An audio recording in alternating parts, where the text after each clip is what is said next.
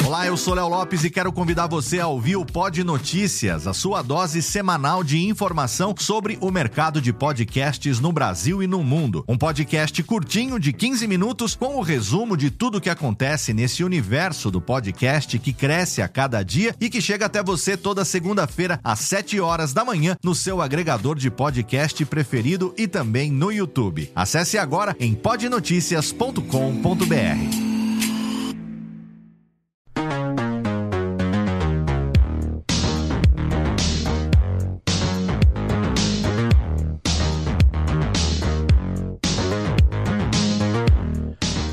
Olá, seja bem-vindo, seja muito bem-vindo, seja muito bem-vinda ao canal do curso de podcast no YouTube.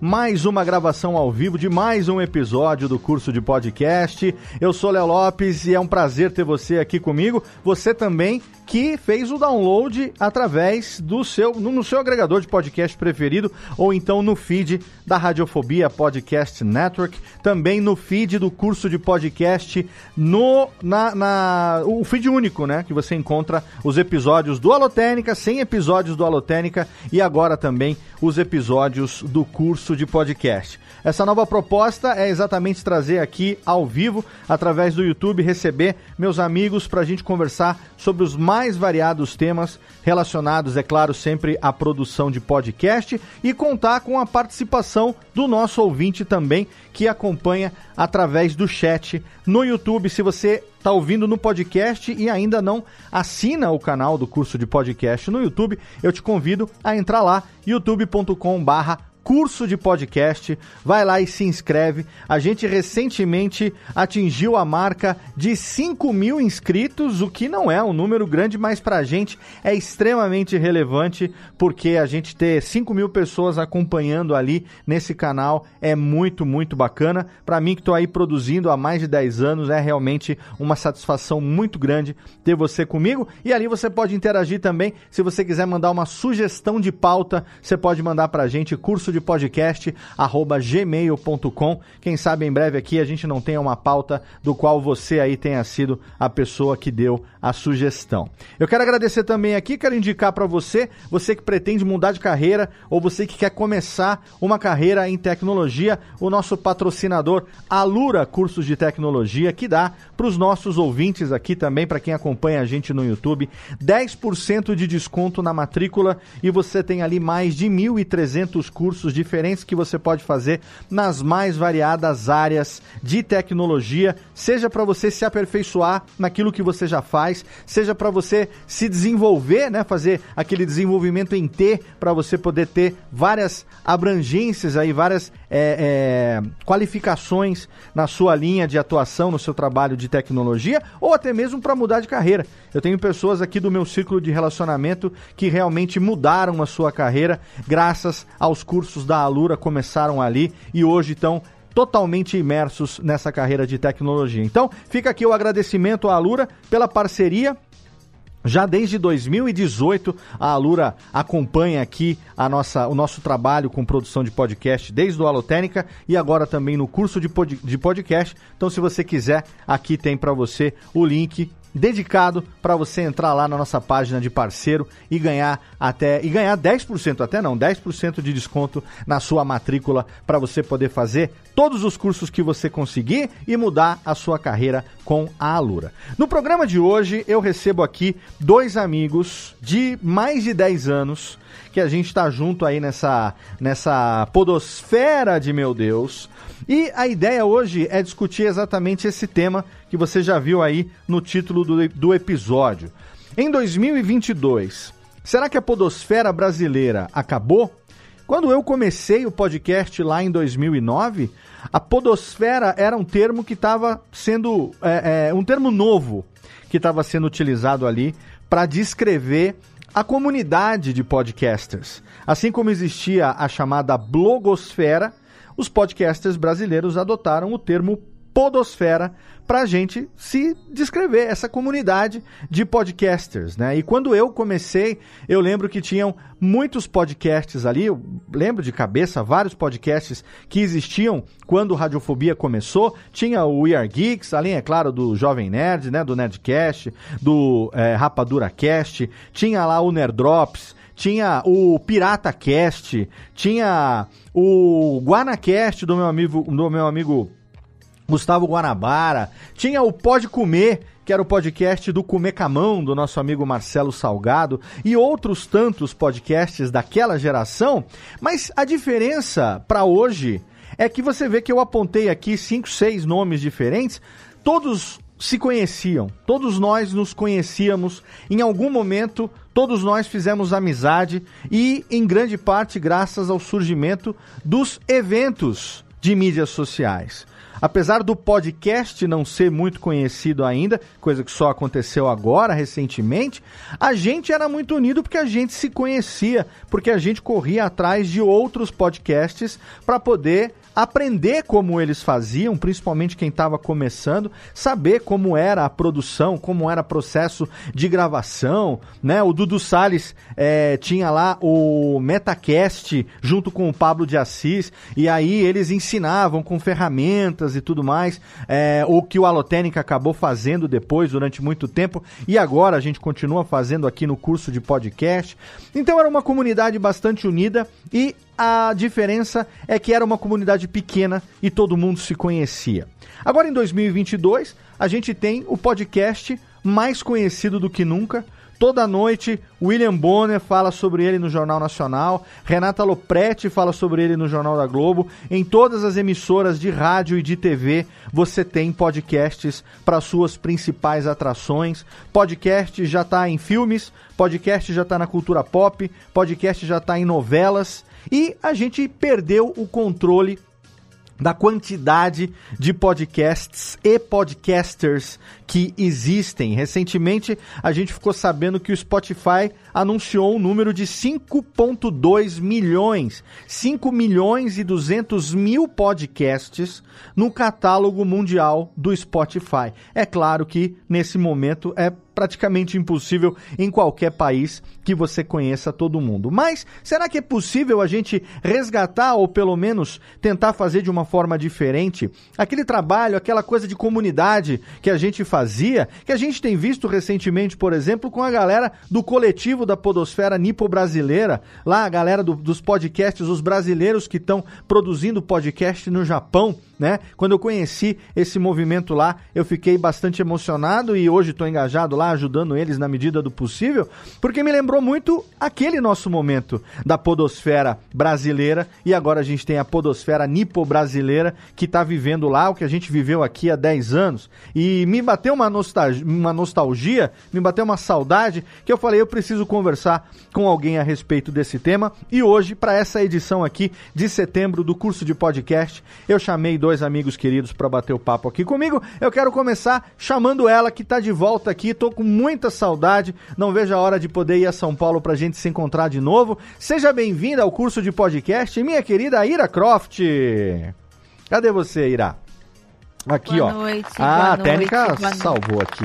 Tudo bem? Ah, tudo bem? Boa noite, alunos, alunos, vocês que estão ouvindo esta gravação. É um prazer estar aqui com vocês também. Que saudade de você. Como é que estão as coisas aí em São Paulo com meu querido Andrei? Como é que tá o mundo freak, esse universo de podcasts que vocês têm desenvolvido aí com tanto sucesso também agora lá no Spotify, então com projetos novos, todo ano tem uma coisa nova acontecendo. Conta pra mim como é que tá essa vidinha podcastal maneirinha aí são Paulo. Ah, muito obrigada, Léo. Estamos com muita saudade também, tá frio aqui em São Paulo. Estamos sim com o nosso, com a nossa mini podosfera. Estamos aqui com os nossos produtos, né? Como você bem anunciou, estamos aí há muitos anos produzindo podcast. Eu fui uma dessas pessoas que começou como fã, né? Fã e ouvinte de podcast É, comecei, estou aqui que você vai apresentar meu, meu querido, a pessoa, uma das pessoas que me introduziu neste meio, que foi o Nerd Drops, gente. Ah. Exatamente. comecei lá no Nerd Drops, como era um podcast de hard news na época, que tinha de tudo. Né, depois desses anos passei por vários outros podcasts, tive meus que parou, tive outros com outros amigos, fui mudando e hoje estou fixa somente com o Mundo Freak e os podcasts dentro do Mundo Freak. Perfeito. O Mundo Freak ele é um podcast de casos insólitos, mistérios e terror. E hoje, justamente por ter tido um grande crescimento né, na podosfera e também na nossa forma de produzir conteúdo, né, com redes sociais, com internet, nós decidimos focar a nossa produção somente em conteúdos desse segmento. Perfeito. E estamos aí, Perfeito, perfeito. É a Ira que já trabalhou aqui na Radiofobia Podcast Multimídia, já foi atendimento aqui comigo lá no começo. A Ira que já foi integrante do Radiofobia também. É, o Andrei, que está lá também, né? O Andrei, companheiro da Ira, que foi um dos primeiros editores aqui da Radiofobia. Fizemos muita coisa juntos. E aí chegou um momento que os dois falaram, Léo, a gente tem aqui agora, nosso projeto tá dando certo e a gente vai voar. Eu falei, cara, vamos, vai voar. E se depender de mim, conta com o meu apoio. que a gente mais gosta de ver é os amigos conseguindo alcançar os seus objetivos e, e voando literalmente, né? Então, fico muito feliz de receber você aqui hoje para compartilhar essa experiência. A Ira que foi uma das primeiras pessoas que eu conheci na época que a gente começou, que o Radiofobia começou no primeiro evento de mídias sociais, no primeiro evento que eu participei. A Ira tava lá, né? Eu lembro muito da dupla Ira Croft e Morena Moraes. Saudade da minha querida Amor também. Manda um beijinho aí pro Amor, Tênica. Saudade da Morena Moraes também. A gente tava sempre junto ali, trocando ideia, fazendo aquela gravação de corredor e tudo mais. Então é, é isso que eu quero trazer um pouco também dessa memória no nosso programa de hoje. Mas eu quero também convidar ele aqui, que também participou do Nerdrops, tem uma história longa na podosfera, ele que se eu não me engano tá aí desde 2007 fazendo esta bodega chamada podcast e é muito legal, eu quis trazer, você vê, ó, duas pessoas aí que tem experiência para a gente poder trocar ideia. Seja bem-vindo, ele que está comigo lá no Radiofobia também, ele que está lá hoje no Pauta Livre News com os meus amigos. Seja bem-vindo, meu querido Guizão, Guibaldi. Fala, Guizão. Olá, Léo, é um prazer estar mais uma vez. Na verdade, no curso de podcast é a primeira vez que eu estou, mas estou sempre por aí no Radiofobia. E aí, quando você bota desse jeito, assim, é desde 2007. Pois é. E aí já bate um pouco essa. Tem uma ruguinha que tá aqui, assim, ó. Né? Que ela, eu, eu, eu tento fingir que ela não tá aqui, mas toda vez que você fala isso daí, um negócio desse, ela pipoca na minha cara, assim. Exatamente. Não, não foi por acaso que eu chamei você aqui pra gente bater esse papo. É, porque, Guizão, vamos começar então contando o seguinte. É, a, a, gente fala hoje de podosfera de uma maneira é, errada, digamos assim, entre aspas, quando a gente uhum. se refine a quem faz podcast.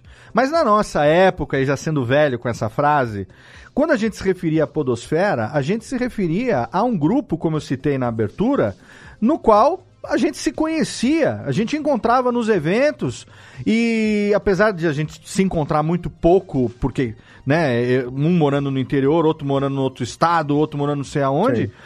a gente gravava junto no dia a dia, fazia crossover, se conhecia e tal. Quando a gente se encontrava, era uma sensação de que a gente nunca ficou muito tempo longe, porque o, pod o podcast unia a gente, a gente tinha essa sensação de união e a, a, a, o senso de comunidade era muito grande, né? De da gente se ajudar, da gente se conhecer, trocar ideia, trocar ferramenta e tal.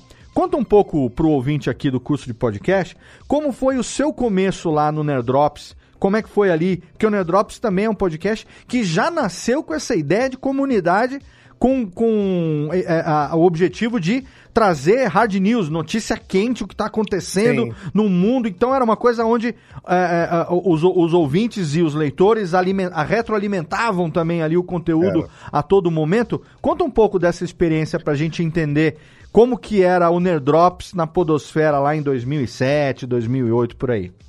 Cara, era um negócio curioso, assim, porque você falou que a gente chamava podosfera só as pessoas que se conheciam no geral, mas eu acho que a sensação na época não era assim, sabe? eu acho que a sensação era que mesmo quem não se conhecia, a gente tentava trazer pra comunidade, assim, Sim. pra ficar todo mundo um grande bololô, assim. Eu acho Perfeito. que tinha esse negócio, sabe? Uhum. Então, meio que todo mundo, quando não se. Podia não ser. As pessoas podiam não ser grandes amigos e amigas, assim, mas, mas tinham um negócio de todo mundo meio que se. que, que tentar trazer, justamente porque era. Eu acho que o- a Podosfera era, era um- uma comunidade tão enxuta, né? De, de, de produtores em si, que todo mundo tentava trazer o máximo de pessoas, assim, pra sua. pro ciclo, assim, pra poder até. Até para poder mostrar como é que era o podcast para mais pessoas, né, cara, para poder espalhar a grande palavra do podcast. E o, o Nerd Drops era um podcast que eh, nós criamos né, na, na, na tentativa, né, eu acho que a gente tentava sempre, né, de trazer as notícias mesmo, assim, eh, tudo aquilo que era que era pulverizado nos blogs e portais e sites e tal, a gente tentava trazer para um lugar só, Uhum. mas a gente tinha essa característica de ser hard news, mas ter um pouco de personalidade, assim, né? De tentar trazer, de tentar comentar sobre aquilo, de tentar é, trazer um comentário nosso. Eu acho que, que um negócio interessante que tinha na. Que, assim, um- dessa parte da podosfera era justamente as pessoas ouvirem pela. Mais do que pela só pela notícia, né? Mas mais Uhum. de que quem tá. As pessoas que estão participando e comentando sobre aquilo, sabe? Sim. E ele era um podcast que. Aí, bom, a Ira já presenciou isso também. Que era um podcast que ele era muito bom de se fazer, ao mesmo tempo muito cansativo e morria muito rápido. É. Porque como ele era Zero um negócio de. Louco, louco. Hard news e podcast, gente. Nunca mais, Que jamais. isso? Era completamente errado mesmo. Eu fico pensando hoje, eu canso só de pensar naquelas coisas que a gente fazia. Porque tinha, porque a gente gostava do processo todo do podcast, né? Do, do agendar, de colher as informações, de gravar, de editar, de publicar, todo aquele processinho, né? Que, que quem era da galera na época, né? Quem era da comunidade fazia tudo também, né? Não Uhum. tinha esse de ah, eu edito, eu ah, ele publica, ele é, ou aquela outra pessoa contratada edita, ou aquela outra grava, ou aquela não sei o quê. Todo mundo fazia tudo, né? Então era um trabalho assim, cara, que a gente ficava triste. Tinha hora que pegava uma notícia super quente, até publicar já tinha desmentido, já tinha caído coisa, já tinha. Era muito louco, mas era um, era um processo legal, assim, de. Eu, que sou publicitário, pelo menos, eu não tinha esse, essa, essa vivência de redação, por exemplo, né? Essa corrida de redação, de publicar coisas, não sei o quê. E pra mim foi um- uma experiência legal, assim. E durou bastante, cara. Ele durou alguns anos aí, acho que mais de 100, seus 100 episódios aí. Toda segunda-feira tava no ar pra todo mundo. E depois do Nedrops, você teve também o Grande Coisa, né? Eu sempre Foi. brinco que, que- eu sou eu sou órfão do Grande Coisa, né? Viúva do Grande Coisa, porque também. a gente Também. gostava muito do, do, do podcast, inclusive é, fica aí mais uma vez a hashtag Volta Grande Coisa. Mas aí foi uma iniciativa sua já, como é que foi? Pra, do, do, por que, que você resolveu depois que acabou o Nerdrops fazer o Grande Coisa? Ou chegou a surgir em paralelo? Não, não, ele foi depois. A gente te- encerrou mesmo, assim, paramos o, o, o Nerd Drops. Eu nem lembro como foi o, o encerramento, se a gente deu um final pra ele, ou simplesmente acabou, eu não lembro muito bem. Aham. E eu lembro, cara, eu lembro até quando foi, assim, que, que deu a ideia. Eu sei que a gente de- teve o famoso hiato, né? Demos Sim. o hiato. Aí ficamos lá, cada um cuidando dos seus problemas. E eu lembro que a gente ainda tinha um grupo, cara, e era aquele grupo de. Que o, que o Google tinha, que era um. Olha, olha como. Era diferente mesmo. Aham. Eu não sei se a, se, a, se a Ira lembra o nome. Lembra, Ira? Que era um grupo de. Era tipo uma troca de e-mails, mas ele era como se fosse um chat junto. Era no Google Talks. Google Talks. Nossa, Google Talks. É. G-Talks. É. E aí tinha esse negócio. E aí eu lembro que um dia eu tava no ônibus, cara, voltando do trabalho, eu já morava aqui em Brasília. Não, não morava aqui em Brasília, não. Não, não. Eu tava no, no ônibus, aí eu lembro que eu falei assim, cara, e se a gente voltasse com outro podcast?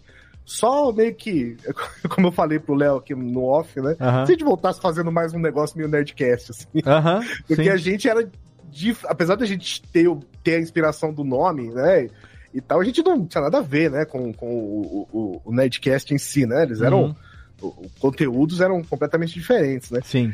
E aí eu falei, cara, se a gente fizesse um negócio mais a gente mesmo, mais solto, assim. E aí o pessoal meio que foi animando de novo, né? A mesma galera, foram animando de novo.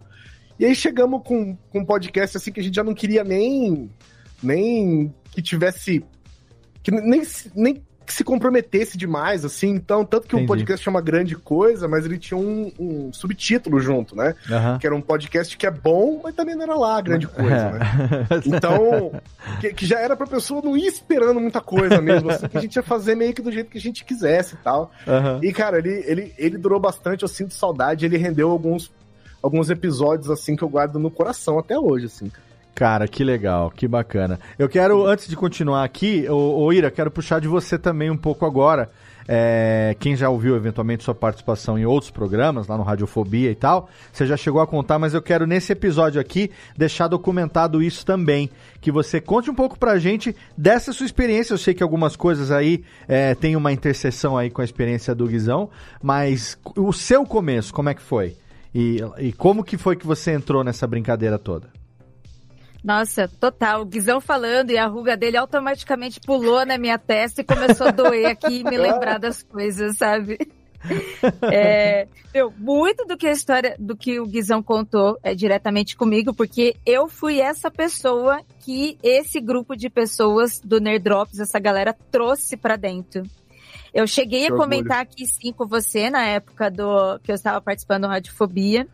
Na época eu morava lá em Registro, morava no interior, muito novinha, estava fazendo faculdade, toda inocente no mundo, toda ingênua. E aí um dia eu descobri na internet o que era podcast. E descobri, mas eu não sabia o que que era, porque, tipo assim, fui na internet e achei. Aí uhum. o que que é isso? E a maioria das pessoas também não sabiam, né? Ou no máximo achava que era alguma rádio on demand, que é diferente. Não é a mesma coisa que podcast. E aí, por algum motivo, eu achei o Nerdrops. E aí eu comecei a ouvir o Nerdrops, assim como estava ouvindo o Rapadura Cast, Cereal Cast, eram os podcasts que tinham na época. Uhum. É, e eu comentava muito, né? Porque eu consumia bastante blog e estava consumindo os podcasts que eu estava conhecendo. Então, eu também vejo que a comunidade de podcast, a podosfera daquela época para cá, ela começou muito também dentro dos comentários, dentro dos sites onde todo mundo hospedava o podcast. Perfeito. E foi assim que eu conheci a Morena Moraes, uhum. foi assim que eu conheci o Thiago Verde, que depois teve o Caverna Cast, do qual Sim, eu participei também. Sim, grande Thiago. E outras pessoas. Foram tudo dentro dos comentários no Nerdrops. E aí, por eu comentar bastante, tá envolvida, Aí, na época, o Vivaco e o Kodoji estavam começando a participar do Nerdrops e eles me chamaram, né? Pô, é, e, e, só tinha meninos também, né? Aí eles, pô, vamos chamar uma mina, vamos chamar uma garota para estar tá comentando. Né, o meu pai teve locadora de games, então eu tinha uma certa história também com games, eu, eu consumia conteúdo nerd, gostava, já estava acostumada a estar tá comentando ali no blog, né, já conhecia mais ou menos as pessoas né? Então vocês, né, o Guizão, vocês me chamaram e foi dessa forma mesmo, tipo, vamos chamar pessoas para participar da comunidade. E eu fui essa pessoa chamada a participar. Que legal. E eu me lembro até que, que os primeiros, horrível, gente, caipira, caipira, eu nem sabia falar, sabe? Eu lembro que é, na podosfera ensinava-se tudo e eu fui ensinada a tudo, gente. Eu comecei a gravar os meninos me ensinaram a baixar programa de gravação, me ensinaram como ajustar microfone, como gravar. Depois disso, eu fui aprender a editar dessa forma. Uhum. É, hoje, eu, eu, a editora que eu sou começou lá atrás, porque eu fui aprendendo com as pessoas que estavam ali fazendo podcast. Perfeito. Aí, a partir do Nerd Drops, conheci você, Léo, uhum. né? E eu uhum. me lembro também exatamente quando a gente se conheceu e você estava começando né? Ah, eu lembro quando você. Eu, eu lembro disso que o Guizão falou, ai, minha ruga. Eu lembro disso, eu lembro quando teve o hiato. Eu lembro, eu lembro até, gente, eu lembro, porque vocês eram loucos em fazer podcast de hard news. Todo mundo falava isso, né? E aí Todo eu me mundo. lembro que até as famílias, as famílias não estavam aguentando mais, é, porque... É a briga em casa.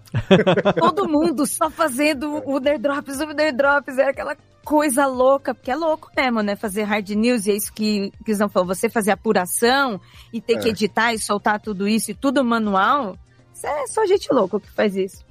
Idiota, Aí conheci o Léo, lembro do Léo falando da radiofobia, que ele ia começar o podcast. Eu lembro da história do Léo, de toda essa história, e você apaixonado por rádio, por áudio, você contando para mim e pra Morena. E tava eu, você, a Morena e o Guilherme Briggs, gente. Até o Guilherme Briggs, gente como a gente, sentava Sim. na mesa da Campus Party. Pois é. O jovem nerd naquela época sentava na mesa, na bancada com a gente. Exatamente. Hoje eles não entram em nenhum lugar. Naquela época a gente sentava tudo ali. e você, você entrou num ponto interessante. A, a, a coisa da comunidade naquela nossa, naquele nosso início. É, eu lembro que quando o Radiofobia começou a ser gravado nesse esquema que eu faço até hoje ao vivo, né? Vai fazer 14 anos já. Eu gravei, eu só gravei para editar os primeiros 17 programas. Dali para frente, estamos aí lá no Radiofobia já, com 337 programas no ar. Todos eles são gravados com, como se fosse ao vivo mesmo, no rádio, com aqui, trilhazinha, volumezinho sobe, volumezinho desce, reverb, técnica, bota reverb, tira reverb. Essa brincadeira toda do ao vivo é, que foi exatamente o que me levou a ser lá convidado para participar da primeira mesa lá de Campus Party, junto com a, junto com a Mafalda do Monacast, junto com o Eduardo Moreira, junto com o Maestro Billy, né? Então aquela galera que é, naquela época a gente é, participava desses eventos, compartilhando esse conhecimento que cada um estava fazendo de um jeito diferente. E aí eu comecei a transmitir essas gravações ao vivo por uma ferramenta que hoje em dia não existe mais, que é o finado Ustream. Vocês lembram do Ustream? Na... Nossa. Lembro. Eu, transmiti, eu transmitia. Ustream e TwitchCam. Exato. Na época de TwitchCam. É, e o Ustream é. eu só usava para transmitir o áudio.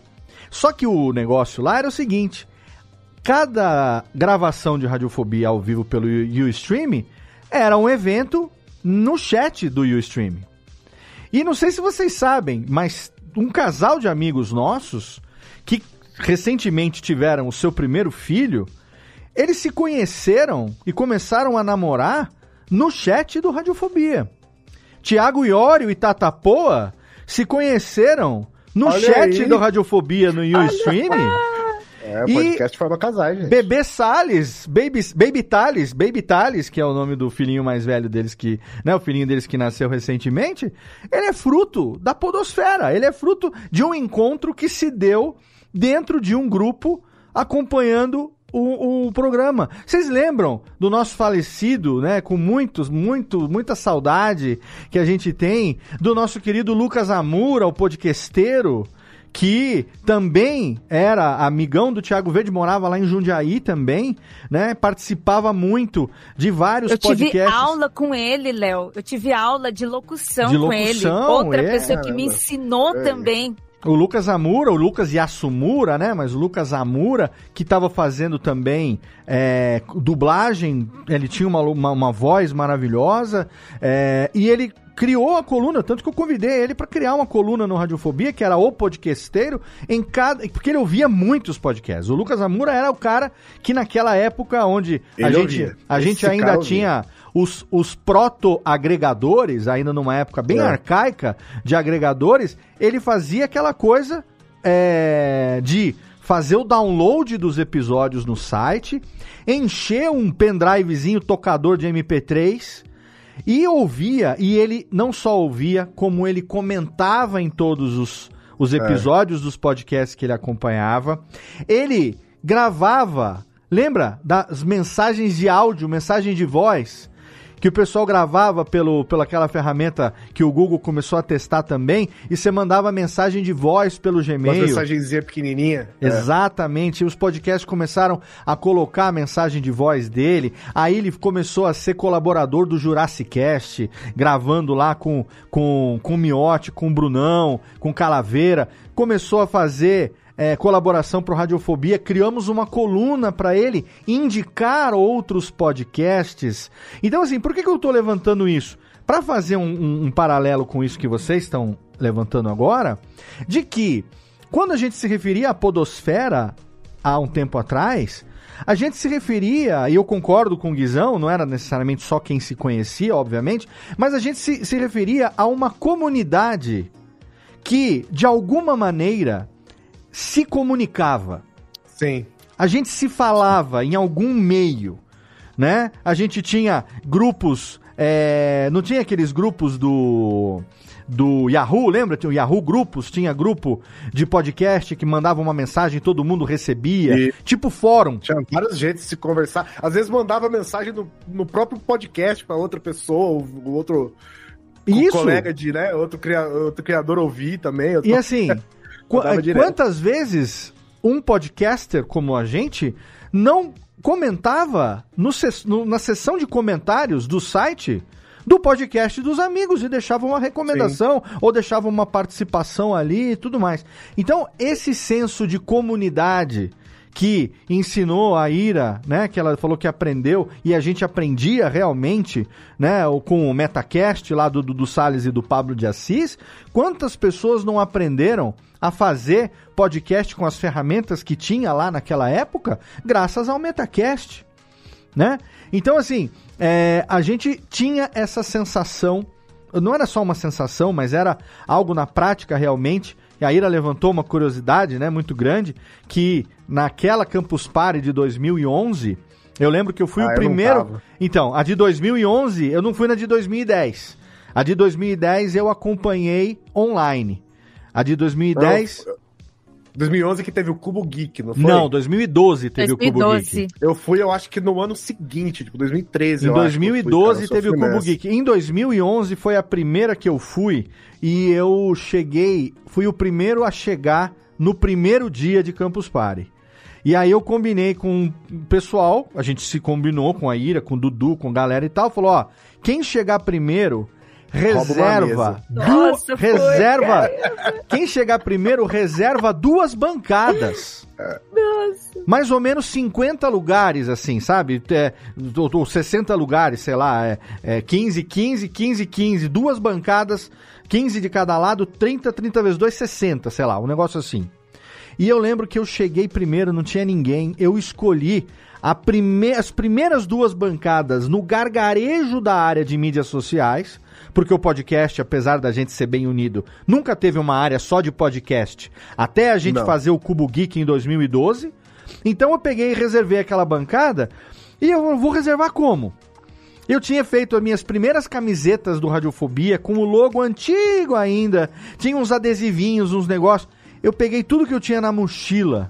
Eu lembro que eu pedi para uns caras que tinham chegado do lado lá me emprestar umas folhas de papel, uns negócios assim. E eu escrevi reservado Podosfera. Reservado Podosfera. E coloquei em todos os todas as cadeiras, assim, até começou a chegar o pessoal e a gente dominou durante a semana de Campus Party aquelas duas bancadas ali, que Foi foi, incrível. nessa Campus Party de 2011 que eu, Tato e Mauri fizemos pela primeira vez a chamada Maratona Podcastal, aonde a gente fez durante 12 horas seguidas entrevistas ao vivo sem parar com todo mundo.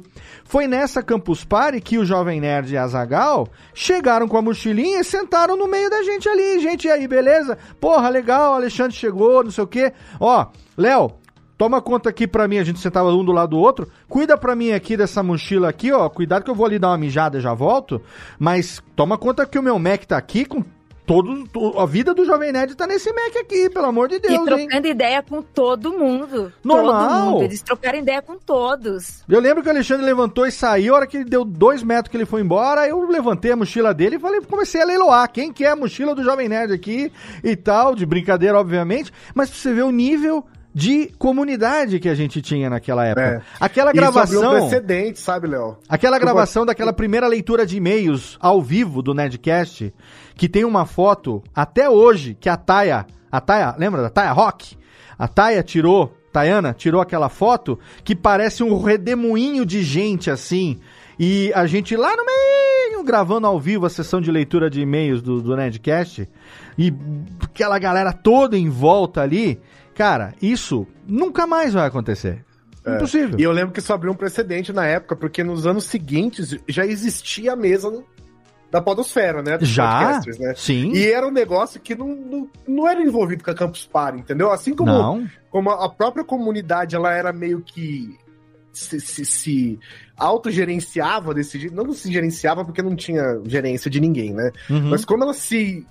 Como a gente era, entre aspas, assim, a gente era meio renegado da, da, da, da mídia, da internet no geral, nós éramos aquela galera do fundão, que faz o negócio Isso. uma rádio na internet, né? Não era mainstream, né? É, não era nada. Galera do fundão não- total. é, não era dos blogs, não era nada. Então a gente meio que já tava acostumado a, a, a, a- a gente, a, a gente meio que se, se virar. Então começou um negócio que era tipo assim, já, já tem a mesa dos podcasts e não é a Campus Party que definiu, não foi o evento, não foi ninguém. Sim, Foi um doido que chegou primeiro lá antes, tipo assim, foi o Léo na primeira vez, foi outro na segunda, isso. foi outro na, na próxima e já foi criando ali. Então já todo mundo sabia, ó, vai ter uma mesa cheia de doido e doida e equipamento e microfone largar pra tudo que é lado É e computador e não sei o que que é a galera dos podcasts que vai estar aí. Isso era muito legal. E esse negócio que a, a própria Ira comentou dos comentários, que é um negócio que hoje em dia já nem tem mais, né, cara? Você vê, Não. já não tem mais comentários. Não tem. É a área de comentários, zona de comentários. Até né? porque hoje em dia, você antigamente a gente precisava de um site, porque a maneira É. mais inteligente da gente gerenciar o maldito feed de podcast Sim, era utilizando, era ter no próprio site e utilizando primeiro o feed do Podpress, falecido Podpress, e depois o PowerPress que veio. Mas para poder Isso. ter esses feeds organizados e não ter que fazer na munheca, como muita gente fazia, para poder organizar o feed, você tinha que ter um site em WordPress. Você não tinha esses serviços de hospedagem como hoje você bota no Anchor? O Anchor faz tudo. Você bota É. no Omni, você bota no Libsyn, no Muito Blueberry. manual. Não Nossa, existia tinha que- isso. Tinha que ficar fazendo, cadastrando em tudo que é lugar. A gente subia A- Até pra. pro ouvinte procurar. Ele Era tinha que difícil. procurar pelo feed, não Exato. procurava só colocar o nome. Exatamente. É, não, le- e lembra, você tinha que copiar o feed, às vezes a pessoa tinha que. A gente tinha que ensinar a pessoa a Tudo, copiar um, código. um HTML. O cara tinha que assim. aprender um HTML, você tinha, tinha que mostrar pra ele o campo que era o começo e o fim de um item. Se você errasse qualquer chave daquele É. código, aquele episódio não aparecia no feed, ele quebrava a porra do feed inteiro. E pra não gastar banda, porque hospedagem sempre foi muito caro, tráfego de hospedagem sempre foi muito caro, É. a gente pegava servidor gratuito tipo Podomatic da vida e subia e aí fazia o link do MP3 num site, fazia uma puta de uma gambiarra com três bagunça, serviços diferentes. Então você precisava ter um site. Como consequência, você tinha uma área de comentários. Comentar. É, aí disponibilizava todo tipo de integração e de, e de e de interação que a gente pudesse, né? Era a área de comentários, aí tinha três tipos de comentário diferente. Era tão dois importante. plugin, era um do WordPress, era Lembra, Guizão? quê, tinha uma aba de lado, tinha tudo. Era tão importante que a gente programava o site do podcast para que na home tivesse aquele aquele plugin, aquele é, widget de comentários que sempre que alguém comentava no post É. recente, o comentário recente aparecia na home do site, uma barrinha que você falou agora, uma barrinha lateral. E foi naquela época que era tão importante esse senso de comunidade para nós todos, que a gente começou a falar o quê? Que o comentário no site é o pagamento do podcast. É. Porque ninguém recebia porra nenhuma em dinheiro mesmo. Então É. comenta pelo menos, né? É. E aí ele comentou um negócio legal também do- do- dos, dos comentários, que assim, tinha. Os podcasters se conheciam, mas também todo mundo conhecia quem comentava, né? Então sempre Também? tinha a galera dos comentários que a gente. Todo mundo sabia. Ah, tal pessoa escuta você também? Ah, escuta, comenta direto, não sei o que, tá. Eu lembro, cara, era, era um negócio muito doido, cara. Era um, era um bagulho pequeno, assim, né? Ao mesmo tempo. Assim, eu não sei, eu não sei o o que, que era, né? Essa, essa sensação de comunidade era super legal, assim, cara. Mesmo não conhecendo as pessoas no geral, assim, né? Não, tinha como conhecer todo mundo. Sim, Ao mesmo tempo que você não conhecia todo mundo, todo mundo meio que se conhecia, né? Você sabia quem era, exatamente. Você sabia onde ela, o que, que ela tava fazendo, o que, que era, era uma época. A gente diferente. tinha os ouvintes recorrentes, Sim. que eram os ouvintes fiéis de podcast, que comentavam em todos os podcasts que eles ouviam. É. E aí eles iam lá no Nedrops e comentavam, putz, vocês falaram tal coisa, eu ouvi o, o, Marce, o Marcelo Salgado lá no Pode Comer comentando um negócio assim, assim, assado. Ia no Guanacast e falava: olha, é. eu escutei lá no PirataCast, o Jabur falou tal coisa. Louco, era, o, é, era a comunidade que quando a gente se encontrava, a gente celebrava esses ouvintes que eram os é. ouvintes comentaristas contumazes, né? Então, assim, Imagina, e é assim, gente, olha só, ouvinte aí, você que está escutando ou você que está assistindo agora. É, a gente está falando com bastante paixão de uma coisa que a gente tem saudade, que a gente viveu, mas o objetivo aqui, na verdade, é fazer um paralelo com o momento que a gente está vivendo aqui agora. E eu quero levantar aqui uma reflexão que eu estava fazendo hoje quando uhum. eu fiz a gravação do bloco de recados do Radiofobia, que eu insisto em fazer um mini bloco de recados, apesar de eu não ter sessão de e-mails e tal, eu faço um mini bloco de recados. Vocês concordam comigo se, você, se, eu, se eu disser que hoje, nós que vivemos essa podosfera comunidade, essa podosfera onde todo mundo se conhecia, a gente tem uma tentativa, e eu vejo isso no Pauta Livre News, eu vejo isso no Mundo Freak também, a gente tem uma tentativa de manter um pouco dessa nossa comunidade através das microcomunidades que a gente tem para os nossos respectivos programas. Como a gente tem hoje grupos no Telegram Geralmente hoje cada podcast tem o seu grupo no Telegram e alguns cobram, outros, a maioria é de graça. Você vai lá e, e, entra e pode participar, como eu tenho aqui o grupo no Telegram do curso de podcast. Eu tenho o grupo do Telegram dos ouvintes, apresentadores e produtores dos podcasts da Radiofobia Network. Então, todo mundo tem uma galera lá de ouvinte, tem a galera que produz os podcasts da casa e tem os amigos da Podosfera que estão lá também. É, vocês conseguem enxergar ou acreditam que tenha fundamento se eu, se eu disser que nós estamos tentando minimamente replicar essa podosfera que a gente viveu e que a gente sabe que é importante ter as pessoas se ajudando e, e, e se e interagindo e tudo mais, a gente está fazendo isso hoje através dessas micropodosferas, através desses grupos que cada um desenvolve? E aí? Quer ir, Guizão? O que, que vocês acham? Pode ir, por favor. É, eu concordo sim, Léo. Eu concordo sim. Eu, eu acho que e, aconteceu mudanças, né? Uhum. Dentro, dentro dessa comunidade. Ela cresceu bastante tanto em produção quanto em players que começaram, criou-se um mercado, Sim. né? Hoje existe um mercado de podcast, não só essa comunidade, o mercado acaba influenciando diretamente na gente. Perfeito. E também os ouvintes, né? É, eu ainda eu posso ser romântica, posso ser romântica, claro. mas eu ainda continuo sendo essa pessoa de comunidade ainda. É muito isso que você falou. Eu acho que a gente tenta ficar replicando isso de todas as formas. É, às vezes até instintivamente, sabe? Quando você percebe você já está fazendo. Uhum. Eu ainda também sou muito. É, eu acredito ainda no poder de comunidade, mesmo não sendo uma comunidade como antes. Certo. Né? Existe ainda. Existe esse mercado, existe um formato aí se crescendo, existe é, tanto uma forma nova de se fazer, como veículos, né, veículos jornalísticos fazem, uhum. que é uma forma que já existia dentro desses veículos, porque TV e jornal sempre foram assim e os seus produtos são assim.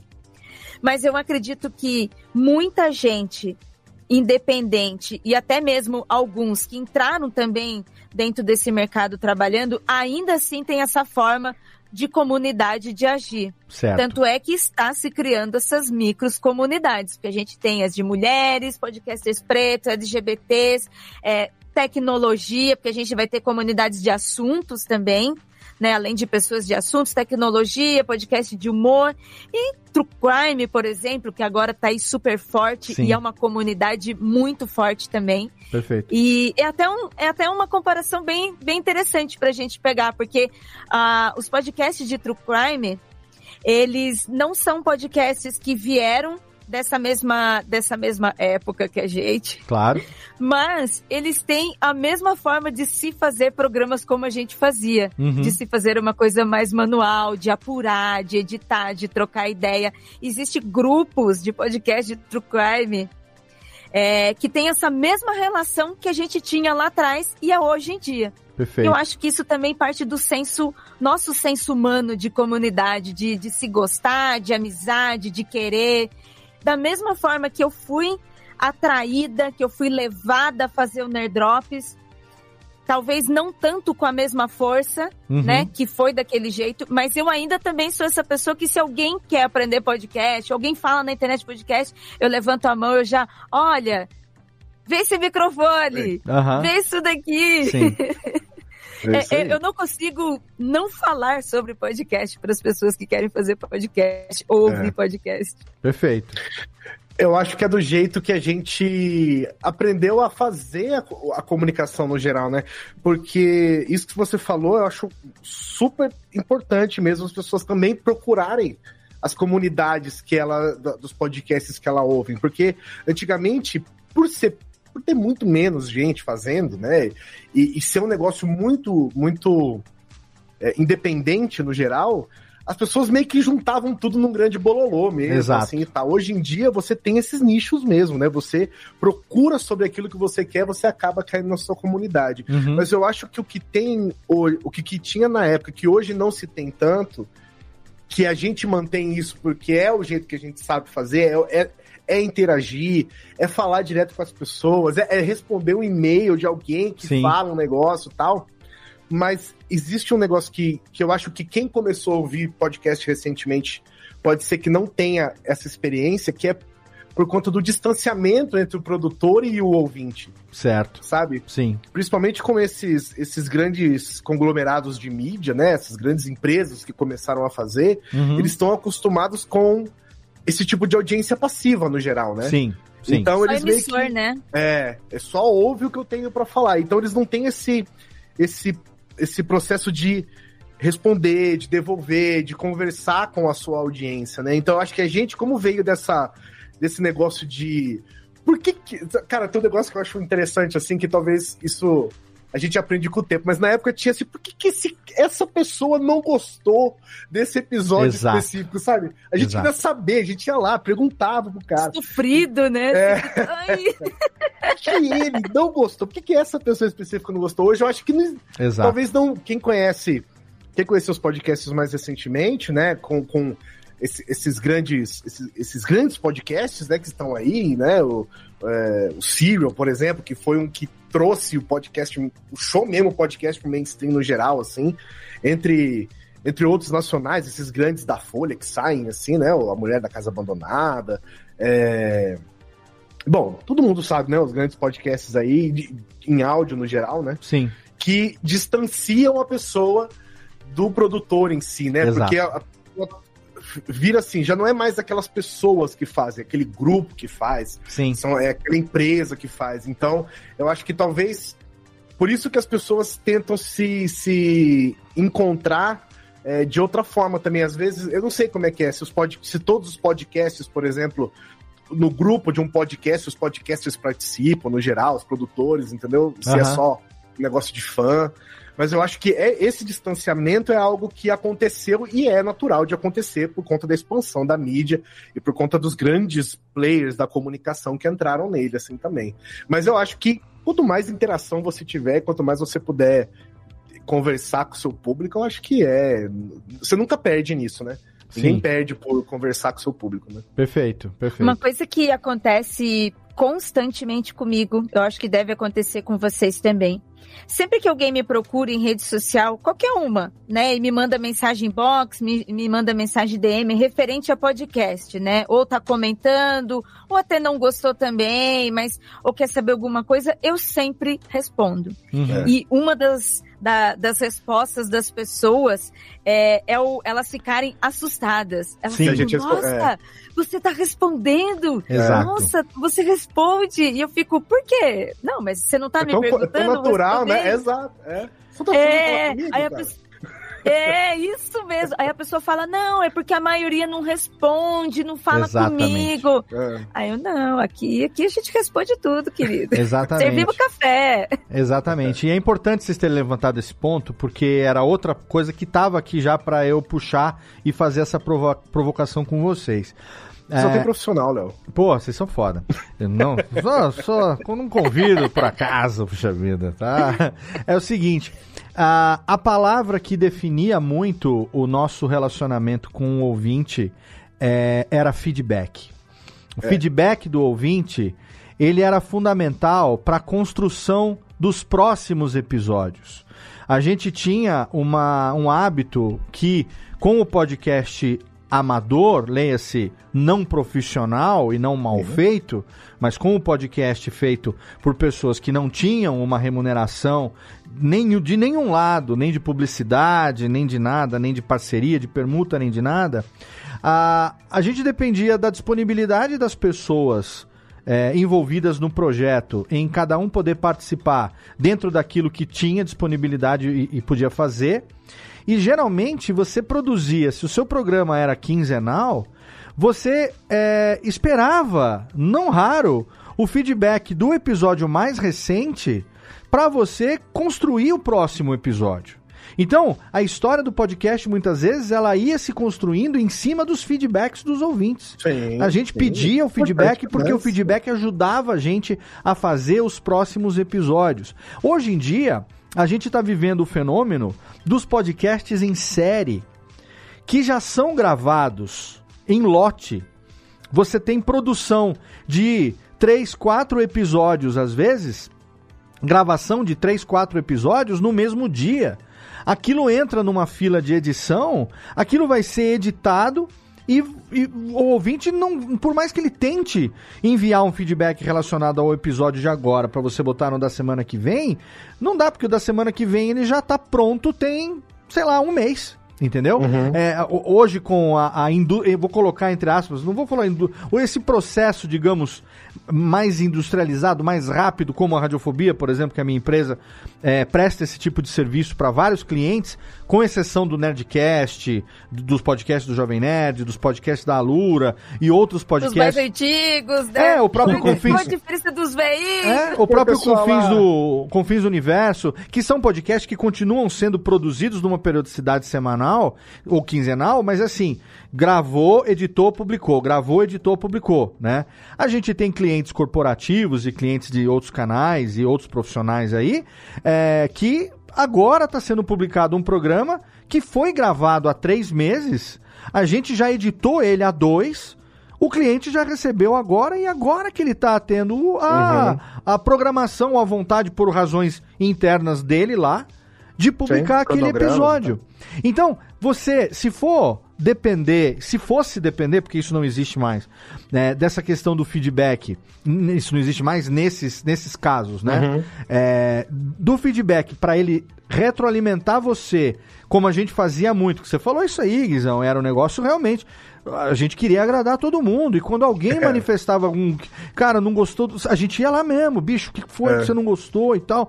E hoje a pessoa escuta aí essa sensação que ela tem de surpresa quando a Ira responde ela, seja no Instagram, ou seja no Twitter, ou, ou onde ela estiver interagindo ali. É uma sensação de pessoas que ouvem esses programas das grandes, dos grandes canais hoje de comunicação, é, que muitas vezes não tem nenhum canal de feedback. A gente É, criava, não a, gente ainda, nem, é. a gente ainda cria um e-mail, né? Podcast, arroba, radiofobia. O curso de podcast, arroba, gmail. A gente vai lá, tem uma conta no Twitter, tem um Instagram. A gente tá acessível de várias maneiras. Então, assim, não faz sentido você se colocar acessível nas redes sociais e por e-mail e tudo mais, e chega o, o, o, o, comentário, a interação do ouvinte e você caga pra ele. Então por que fez? Entendeu? O problema é que tem hoje muitos programas que já não disponibilizam mais, porque a ideia não é essa, é aquilo que vocês disseram. É uma via de uma mão única. É, ele só é, é que nem televisão. Por mais que você também dê boa noite pro William Bonner quando ele fala boa noite pra você, depois do Jornal Nacional, você escuta ele, ele não te ouve. Se alguém Sim. manda um comentário pro Pauta Livre News, você e os meninos, em algum momento vão ler aquele comentário. Se manda para o Mundo Freak, a Ira, o André, a equipe, ou eu aqui no Radiofobia, a gente em algum momento vai ler aquele comentário, vai poder responder aquilo. Não tem como você mandar um comentário pro podcast do Jornal Nacional, seja lá o que for, e esperar que o Bonner mande um abraço pro Guilherme Balde lá de Brasília, porque não vai acontecer.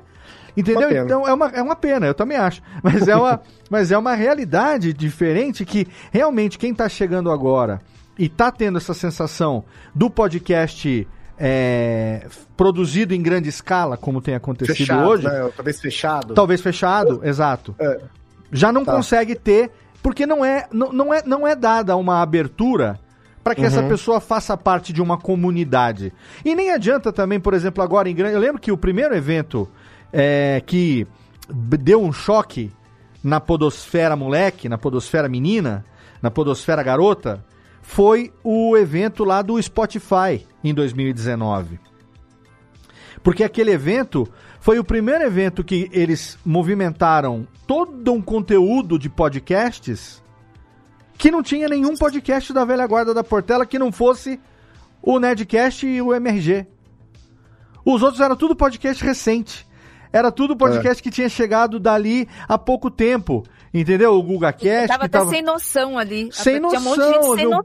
milkshake chamado Wanda. O, Olha, que eram é novos ali. Os meninos lá do. O, os meninos lá do, do Diva Depressão faziam lá o Filhos da Grávida de Taubaté. Não sei o que tem. Já começou a entrar uns podcasts de uma galera que já veio de uma outra mídia, que já tinha um peso maior na mídia que fazia, como é o, cara, o caso de YouTube, que começaram a fazer podcast. E eu Com lembro que. no geral, né? E eu lembro que muita gente da nossa geração que não foi nem convidado para esse evento do Spotify, ficou magoado, ficou triste, porque realmente, é tipo assim, esqueceram de nós. E aquele chama, O pó de churras que a gente não foi chamado, né? Exatamente. O pó de churras que, nós não, que o cara não foi chamado. Que era um. É. Pô, é, é foi a primeira vez em muito tempo que pintou um evento, e foi o primeiro foi. evento só pra podcast. E, e todo eu mundo ouvi... se animou, né? e eu ouvi muito geral, papo desse, falando, puta, eu tô fazendo podcast há 10 anos, ninguém nego não me chamou, chamou o cara que começou agora dois meses atrás, porque é famosinho do YouTube. Mas aí eu lembro que eu conversei com algumas pessoas e falei, cara, isso é inevitável. É inevitável porque esses podcasts que lá naquela altura em 2019 estavam chegando, já estavam vindo com esse status diferente. Já não Sim. era mais essa coisa da comunidade. Começam grandes. Né? Era uma coisa do podcast já comercial. O podcast que já chega vendido, não vendido de escroto, vendido de é, patrocinado. cotas de anúncios Exato. Prontos, é. Já... Vem com a cultura de YouTube. Exatamente. Foi a cultura de YouTube isso. Exatamente. Exatamente. Então, é um fenômeno que eu acho que refletiu ali, do três anos atrás, essa coisa de que a gente já não ia nunca mais ter uma podosfera do jeito que a gente já teve, porque é impossível agora, pela quantidade de produtores, pela quantidade Sim. de programas, é impossível você fazer um evento no Brasil hoje que reúna ou a representatividade da podosfera Difícil. nacional. Não existe, por isso que eu, eu tô dizendo aqui, é. é. o tema desse programa é esse, a reflexão é essa. A podosfera brasileira, como a gente conhecia, acabou. E ela não vai voltar então, mais.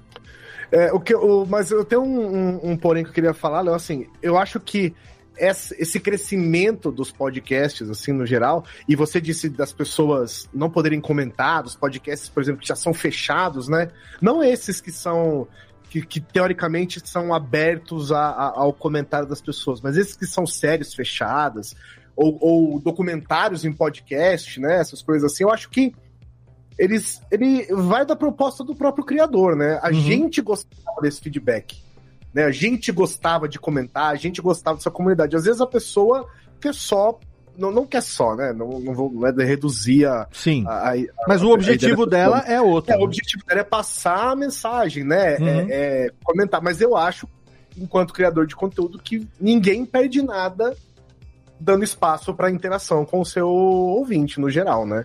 Sim. Não, ninguém pede com isso, mas eu acho que até pela quantidade de, de, de, de, produtores e de empresas produzindo mesmo. Eu acho que essa, esse, essa questão da comunidade mesmo, que todo mundo se ajuda, todo mundo conversa entre si, todo mundo se, se, se, se atrai para a comunidade. É, essa podosfera eu acho que é difícil ela voltar. Sim. De forma. Assim, de forma natural mesmo, assim. Teria que rolar um, um grande uma grande, uma, uma, grande movimentação, talvez até estruturada, né, para você poder trazer essas pessoas, porque tem pessoas que fazem podcast, mas eles, eles não são nem da, da eles não são integrados, né, ao, ao, ao à comunidade Sim. em si ao, e ao, ao que é o podcast e tal. É, eles produzem porque também é mais um tipo de conteúdo que eles produzem e tal, e são grandes empresas de comunicação no geral. Mas eu, eu acho que sim, mas aí você também não, não mata, né? Porque como a, a, a Ira falou, né? Você tem. Você, você deixa de ter essa grande comunidade e você passa a ter pequenas Isso. microcomunidades, né? Em torno de, de interesses em comum, que também eu acho que é uma migração natural do geral. Assim. Então, a Ira é, vai lembrar, Ira, é, no, na CCXP. Você lembra? A primeira CCXP uhum. que teve uhum. participação de podcasts que nós conversamos uhum. isso nos bastidores, porque a gente estava ali envolvido na organização. É, a gente estava vendo isso acontecer do evento, já, né?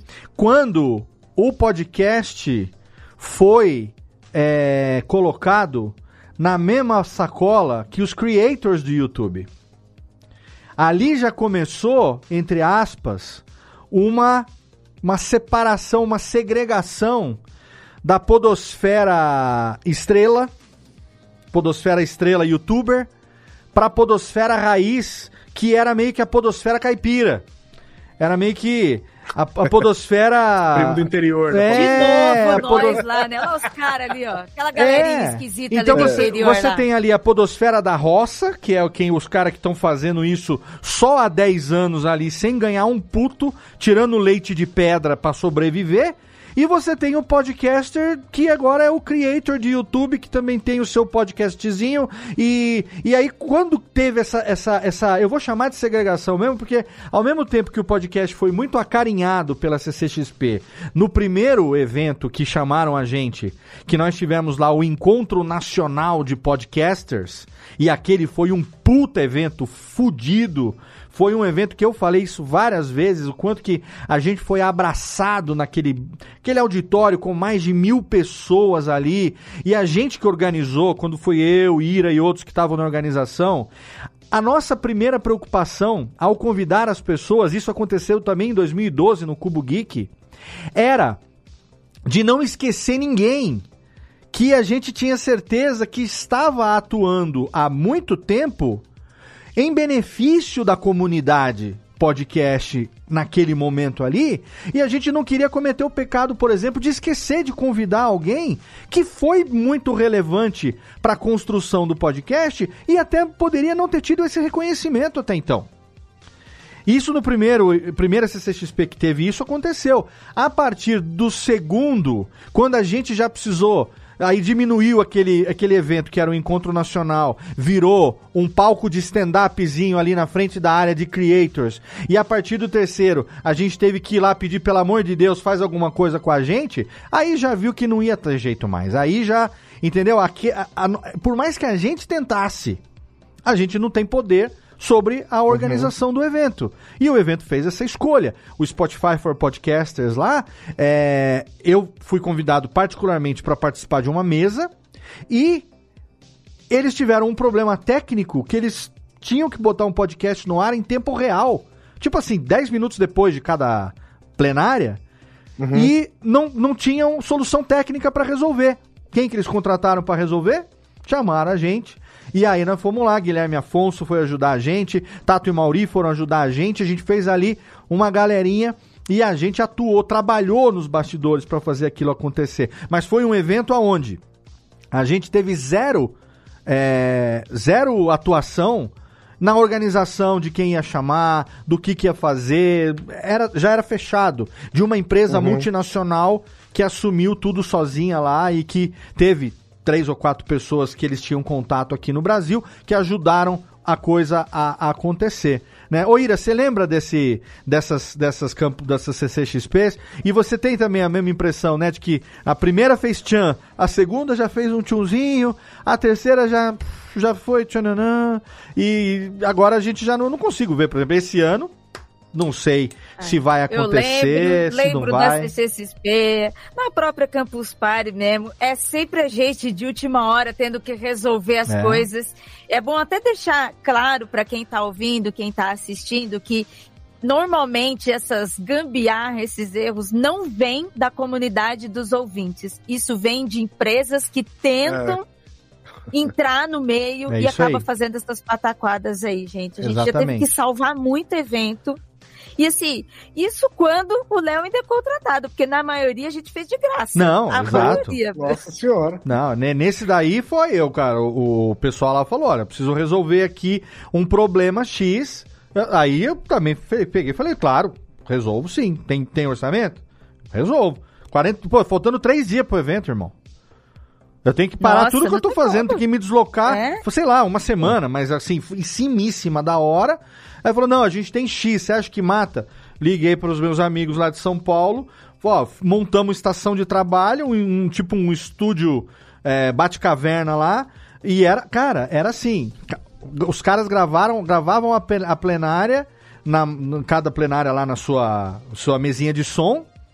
O Jeff, quem ajudou a gente na época, os meninos que trabalhavam, ficaram ali esperando a hora que acabava a plenária, salvava no pendrive, corria no pendrive, levava lá para dentro, botava no computador, aí tava Tato Mauri Guilherme Afonso, os três editando ao mesmo tempo. Terminava, é, fechava o né? arquivo, fazia o upload direto, 10 minutos depois da plenária, tava no canal. Tem até hoje esse, essa playlist desse evento Tá lá, os podcasts uhum. todos lá no Spotify. Mas isso assim, estamos falando de um negócio técnico que foi, foi resolvido e tal. E o que, o que eu quero dizer que eu puxei da ira é que a gente tinha um objetivo muito grande que é, esses eventos se transformassem com o tempo em eventos que fossem mais amigáveis para o podcast. Que apresentassem em, a comunidade em geral. Em assim. eventos, exatamente, em eventos que vissem o podcast com mais carinho do que estão vendo. Entendeu? E assim, eu sinceramente é, falei lá com a organização da CXP, a, acho que no, no último evento, se eu não me engano, foi de 2018.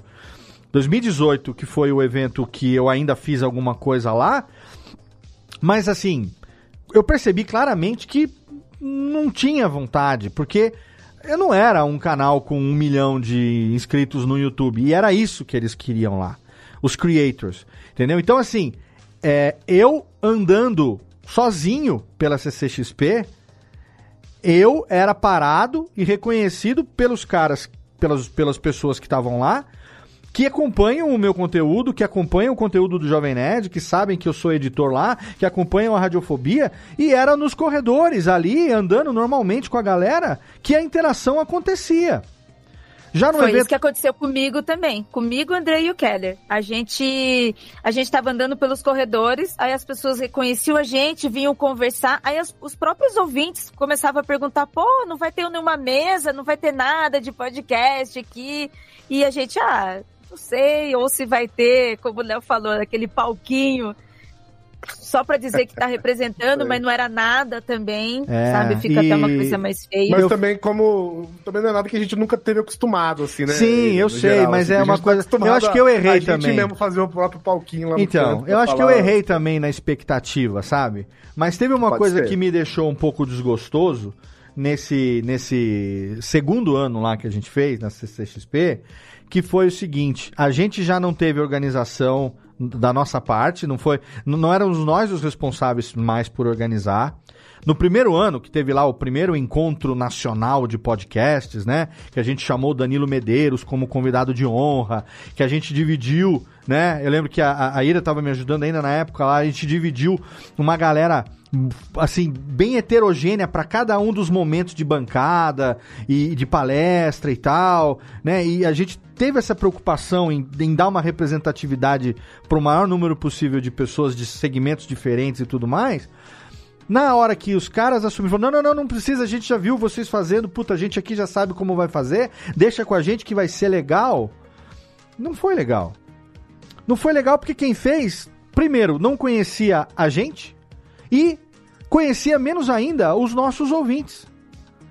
Então, como comunidade, para nós, Podosfera, não houve a representatividade que a gente queria. E aí eu fiquei desgostoso também com pessoas que foram convidadas que claramente estavam é, utilizando o convite como status de celebridade VIP para ficar no bastidor comendo canapé, tirando foto com Kibi Louco, com Gusta, com, com, com Porchat e esses caras que estavam lá como creator, a galera do YouTube.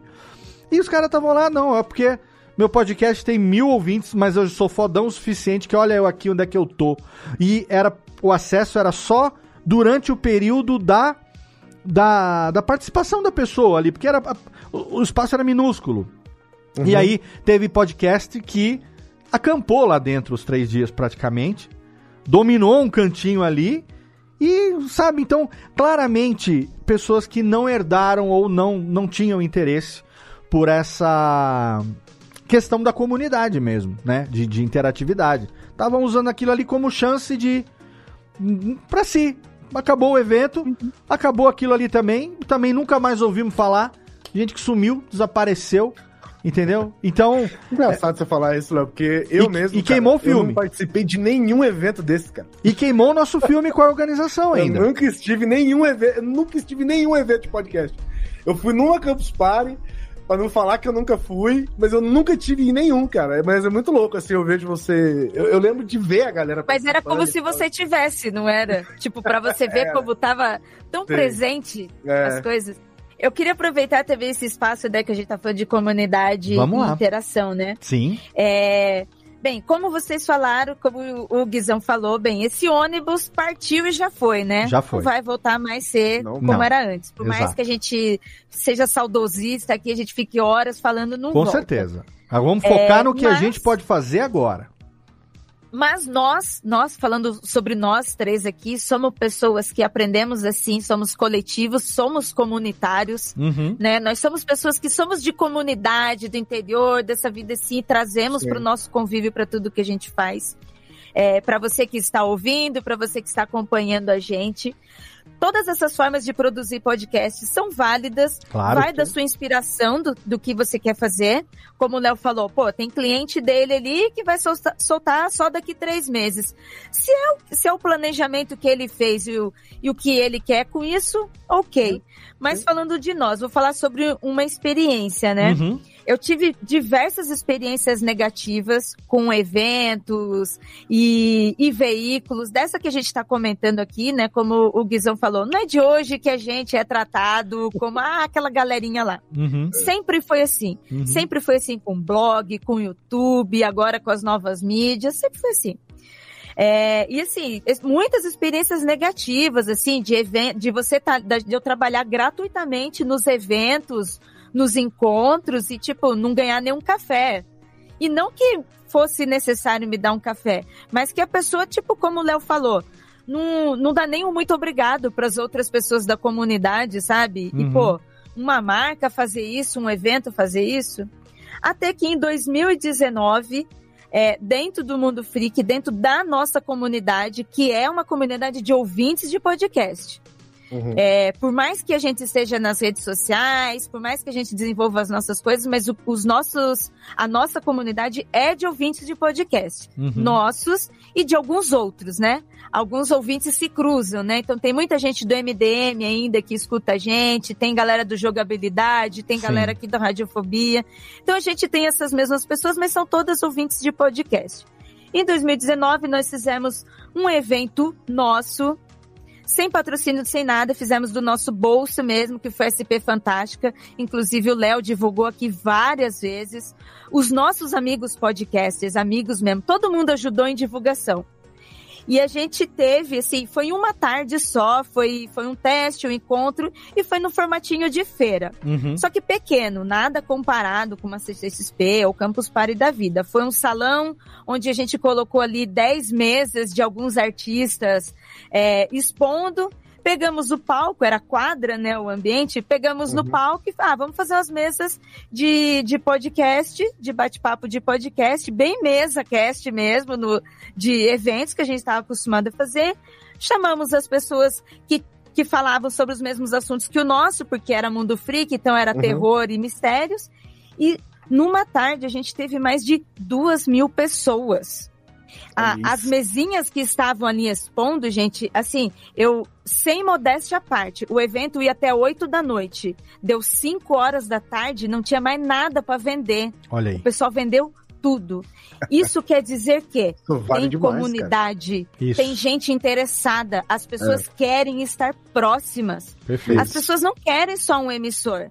Por mais que é seja válido ter um podcast da Globo, e o podcast é sobre notícias, e o podcast é, sei lá, qualquer coisa que a pessoa esteja falando lá na Globo, entre outras, outras plataformas. Uhum. Mas quem é ouvinte de podcast, assim como quem ainda consome blog, que gosta uhum. de, de ler lá e comentar nos blogs e se envolver com, com o criador, com quem está produzindo. Tem muita gente ainda que quer isso. Não quer só, não quer só essa coisa de emissão. Porque, uhum, como você falou, Léo, tipo que nem TV. Você Sim. sentar em frente à TV e só ouvir um blá, blá, blá, blá, blá, blá. E a troca, né? E a experiência. Sim, e é. o feedback, que é, é a nossa. É, é para mim, para mim, comunicação não é só emitir. Comunicação é troca, é o que a gente está é. fazendo aqui neste momento. Perfeito. É isso aí. Perfeitamente. E eu acho que. É. Fala, Guizão. E a, e, e, a sua comunidade, ela vai se encontrar. Exato. Não digo, quando eu digo não é nem, não é nem fisicamente, né, como um evento assim e tal.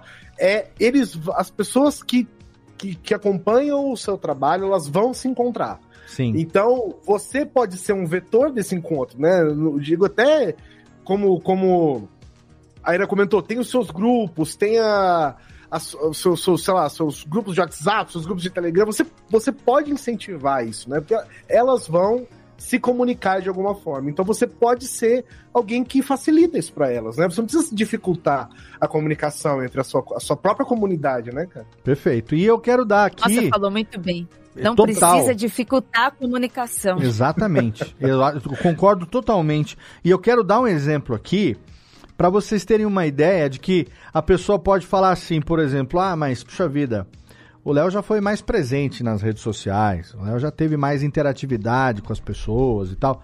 Totalmente, claro, com toda certeza. Eu já tive é, 35, 38 anos, hoje eu tenho quase 50. Eu tenho três filhos para cuidar em uma empresa e, graças a Deus, um negócio que depende de mim muito mais e que nasceu graças à comunidade de podcasts.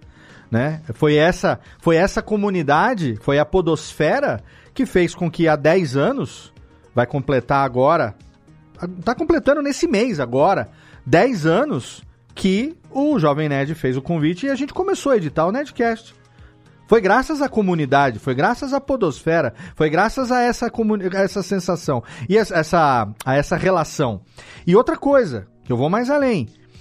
Todos os, os colaboradores da empresa Radiofobia Podcast Multimídia e todos os integrantes do podcast Radiofobia são e foram em algum momento membros dessa comunidade. Quem trabalha comigo, quem já trabalhou comigo desde a Ira, a Tatita, que trabalhou no atendimento, hoje a Lana, comunidade de podcast. Jeff, o primeiro podcast que ele ouviu foi o Radiofobia. A Jéssica comenta no Radiofobia desde 2009. Tiago Fujiwara era ativo na comunidade do Radiofobia. Hoje, Júlio Macoge, que está com a gente, inclusive, acompanhando essa gravação pelo chat do YouTube, ali no canal do curso de podcast, o mais recente, integrante aqui, a exceção do Guizão, que está com a gente, porque a gente é amigo de longa data, o Vitor, que é mais do que o Vitor. O Vitor era ouvinte do Radiofobia muito antes de nascer o projeto do Pelada na Net. Ele tinha lá o Mesa Redonda Futebol Combate, lá tinha lá o Piliguinha e mandava os e-mails maluco mal, gente, mal fátio. Era ouvinte do Radiofobia. Tem o primeiro e-mail do Mal mandando esquete de humor. Ele tinha um podcast chamado Passando Mal que era ele com ele esquizofrênico fazendo um personagem, um personagem chamado Smigol, que era ele fazendo a voz dele de pitch. E ele mandando, Léo, eu também fiz rádio oficina, eu vou te, tô te mandando uns sketches aqui e tal. E o primeiro cara que era da comunidade e se tornou integrante do Radiofobia foi o Mal. Todos os integrantes depois, o Pedro, né? É, sabe? Então, assim, quem tá trabalhando comigo hoje, inclusive o Du, o Du que tá hoje editando Caneca de Mamicas, que tá editando Prontcast, que tá editando Orange Juice, o Du foi o cara que veio tremendo conversar comigo no evento do Spotify, dizendo que ele fez o meu curso de edição ainda no Vegas. E que aquilo tinha mudado a carreira dele, ele já estava com Outra cliente. coisa que eu lembro também. Vivendo de podcast, o Du veio chorando falar comigo. Hoje o Du é editor na casa aqui já há mais de um ano e tá indo muito bem, obrigado. Então, a, a, o meu entorno da minha vida de podcast, seja nos meus programas, seja na minha empresa, todo mundo veio da podosfera. Não tem ninguém que tenha vindo de fora da podosfera. Pra você ter uma ideia, até a, a, a irmã da Nath, a Camila, minha cunhada, hoje é designer na empresa. Trabalhando com a gente. Ó, Eu também, tá contando todo também. mundo também. Você tá entendendo? No Isso- Mundo Freak também, ó. Nepotismo da comunidade podcast. Exa- ó. Você é da comunidade. então, e aí eu quero levantar esse ponto.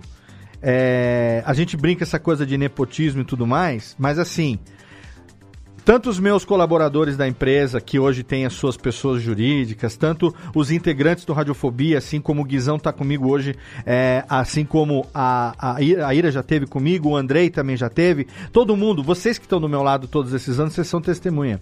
Nós, cada um dentro do seu, das suas comunidades, a gente chama quem é da comunidade, quem é da podosfera, das nossas micropodosferas, porque a gente tem certeza que a gente pode confiar nessas pessoas. Porque são pessoas que já mostraram as suas, ah, as suas capacidades técnicas, digamos, as qualificações nas suas atribuições. Você não tá chamando porque você é bonzinho. Eu tô chamando porque eu tive uma oportunidade e tinha um cara lá que era bom. Sim. Eu dei a oportunidade pro cara. O cara Sim. se mostrou competente, assim como o Jovem Nerd deu a oportunidade pra mim num determinado momento. E ele testou e falou: vamos ver se esse menino aqui é bom mesmo. Apesar de eu ser mais velho do que eles, né? Mas vamos ver se esse cara aqui é bom mesmo. E aí fiz, porra, quer mais do que ter editado dois meses e meio em segredo sem ninguém saber? Sim. Entendeu? E eu não estaria segurando um cara há 10 anos só pelos meus belos bigodes, porque meus bigodes são recentes. Eh, Entendeu? Então, a gente chama quem é da comunidade porque quem é da comunidade é cúmplice da nossa trajetória ao longo desses anos todos. Ou será que eu tô errado, hein? Não são cúmplices, são parceiros do crime nossos aqui, cara. Sim. Não, mas eu acho que, que assim, é, quando a gente lembra do- da galera da nossa, vou falar aqui da nossa geração, eu acho que é fácil lembrar, mas eu acho que também existe uma. um- um- existe uma galera nova também que, que também tem essa sensação de comunidade no geral, né? E Sim. Que, e, que, e que participa também, né? Não sei. Eu acho que. eu acho que todo mundo procura estar em sua comunidade no geral, né? Sim. Aí falta só ela encontrar onde é a comunidade dela no É. geral. E o podcast vai ter. Você vai encontrar uma comunidade num podcast ou na, na, na- podosfera. Não sei nem se ainda existe mais, né? a- o termo podosfera em si, mas você vai achar uma comunidade que você vai fazer parte. Ainda, elas ainda existem, apesar de não do jeito que elas, que- do jeito que ela foi. Sim. Também era, era meia dúzia, também é mato, né? Na Aham. Sim, sim, sim. Naquela época também. Se, é assim, concordo muito isso, Guizão, que está falando, de ter pessoas novas que estão começando agora e que têm essa sensação. E eu acho que é isso que casa com o que o Léo tá falando. Porque no mundo freak também, as pessoas que, que trabalham com a gente, as pessoas que estão chegando agora, independente da idade, elas estão envolvidas na comunidade de alguma forma. É, existe, claro, né? Estamos falando de uma contratação, e claro que a pessoa vai ter aquela qualidade técnica. Então, como o Léo falou, não estamos sendo bonzinhos, as pessoas têm sua qualidade, seja qual área que ela está agindo. Aham. Mas o fato dela ser uma pessoa da comunidade é, nos atrai mais pela inspiração, pelo conhecimento.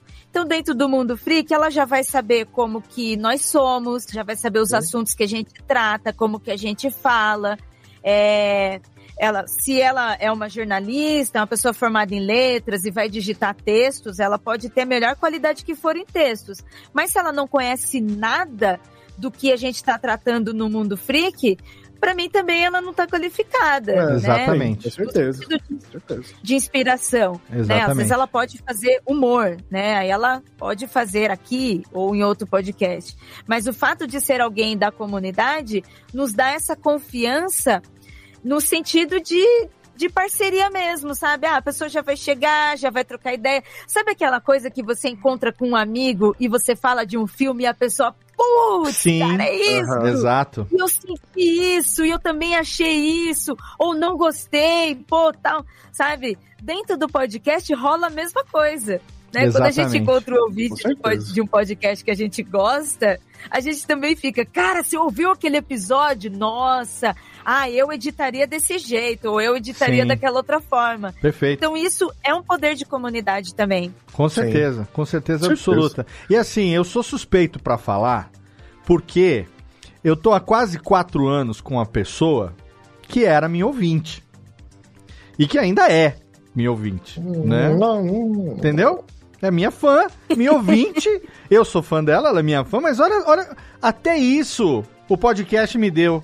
Entendeu? Uma pessoa para estar tá do meu lado, uma pessoa para eu compartilhar a minha vida, uma pessoa para ser a, a, pessoa que, né, se tudo correr bem, se tudo correr bem e der certo os planejamentos, nós vamos terminar essa vida juntos se Deus quiser. E foi o podcast que trouxe ela até mim. E é o podcast que hoje aglutina essas pessoas que, tá hoje, que estão hoje aqui no chat, a gente, né? A gente, olha só o exemplo de nós três aqui.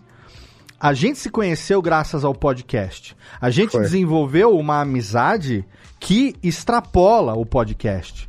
Se hoje eu parar de fazer podcast por alguma razão, a nossa amizade não vai terminar não, não vai acabar por causa disso. Nossa amizade vai ficar aqui. O podcast proporcionou, a Podosfera proporcionou esse encontro, esses encontros. Né? E isso aconteceu com muita gente. Eu tô falando de mim e da Nath, mas assim como a Tata e o, e o, e o Thiago Iório, é, assim, é, eu não sei se André e Ira também se conheceram nesse contexto, ou foi antes, ou foi fora do podcast. Foi. O André era ouvinte do Nerdrop. Tá vendo? Toma, Toma essa. Toma essa. Toma essa, eu tô falando. Eu tô falando pra você. Então, o pode, a, a, nós somos os exemplos de que a comunidade ela é fundamental. E agora vem aqui a minha provocação final para a gente poder já ir caminhando aqui para a nossa última parte do papo. É, a, a minha resposta para a pergunta, porque o título desse episódio é uma pergunta, não é uma afirmação. Certo. Não é a podosfera brasileira acabou, ponto.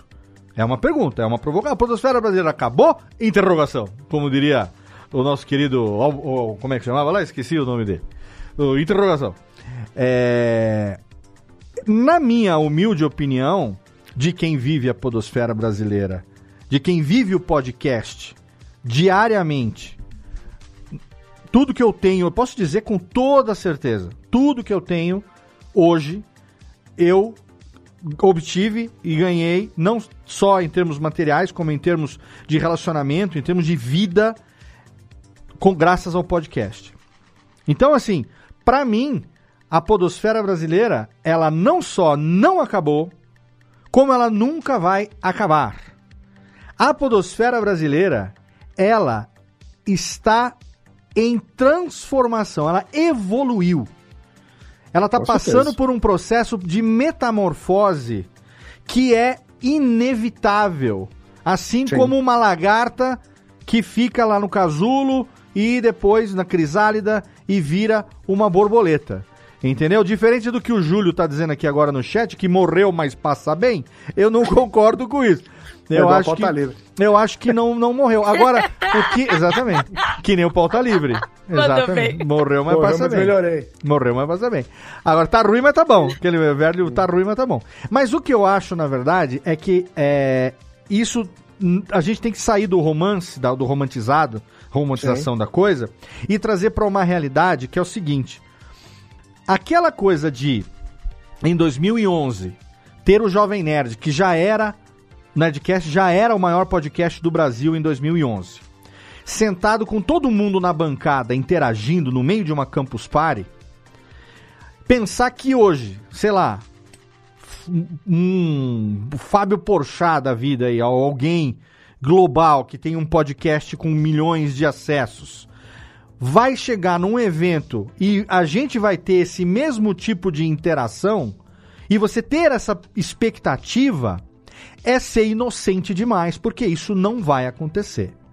Sabe Esse tipo acho, de coisa eu acho que não vai acontecer. Que a, a, a questão da podosfera hoje é você encontrar qual a sua podosfera, entendeu? E aí eu quero puxar, eu quero, eu quero Guizão, segura um pouquinho, eu quero que você desenvolva o seu raciocínio, mas eu quero que a Ira já vá refletindo a respeito dessas comunidades hoje, como hashtag Mulheres Podcasters, hashtag o podcast é delas e outras movimentações, né, de inclusão e tudo mais, que a gente faz e que a gente tenta divulgar, que nem agora a gente está aí no meio da campanha do financiamento coletivo do livro Feminismos e Podcasts, que vou deixar o link aqui na postagem, ainda dá tempo de você participar. 15 mil reais é a primeira meta, tá com quase 9, dá tempo, esse livro tem que acontecer.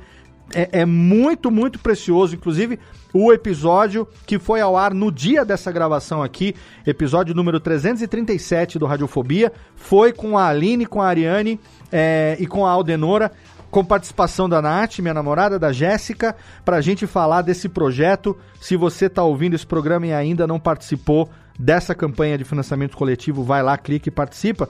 É, esse tipo de ação faz com que a força da podosfera ainda seja extremamente relevante para que as pessoas continuem se ajudando. Mas para isso acontecer, a iniciativa tem que partir de cada um.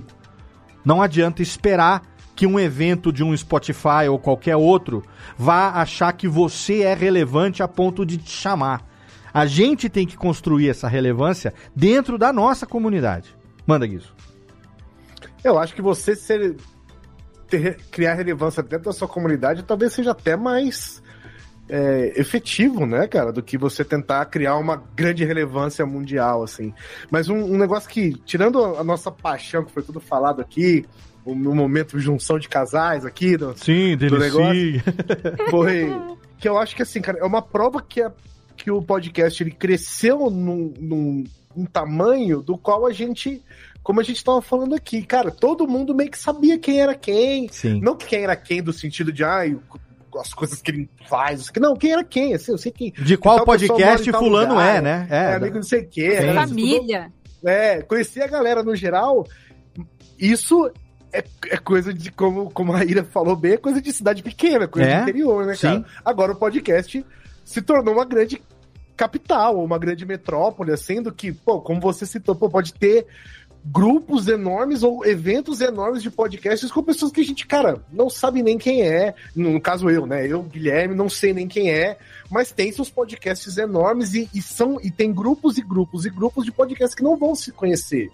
Eles não sabem quem um é, quem outro é, porque já, já tá nesse tamanho em que a pessoa não precisa ser um, um cara que ouvia um monte de podcast, ou conhecia a galera dos podcasts e tal a pessoa simplesmente pode, ela, ela consegue fazer um grande podcast, um podcast de sucesso em si, sem precisar conhecer ninguém, entendeu? Que é o que é uma grande metrópole, assim, no Sim. geral, né? Uhum. Pode ter um, um Porchat, por exemplo, não vai lembrar de ninguém daqui, não vai lembrar de nenhum de nós três, ou, ou de, sei lá, dos 5 mil primeiros podcasts que surgiram. Não vai, não precisa mais. Sim. Né? Porque ele já tá nesse ponto em que o, o, a, o podcast cara, é, eu, eu, fico muito feliz no geral disso, cara.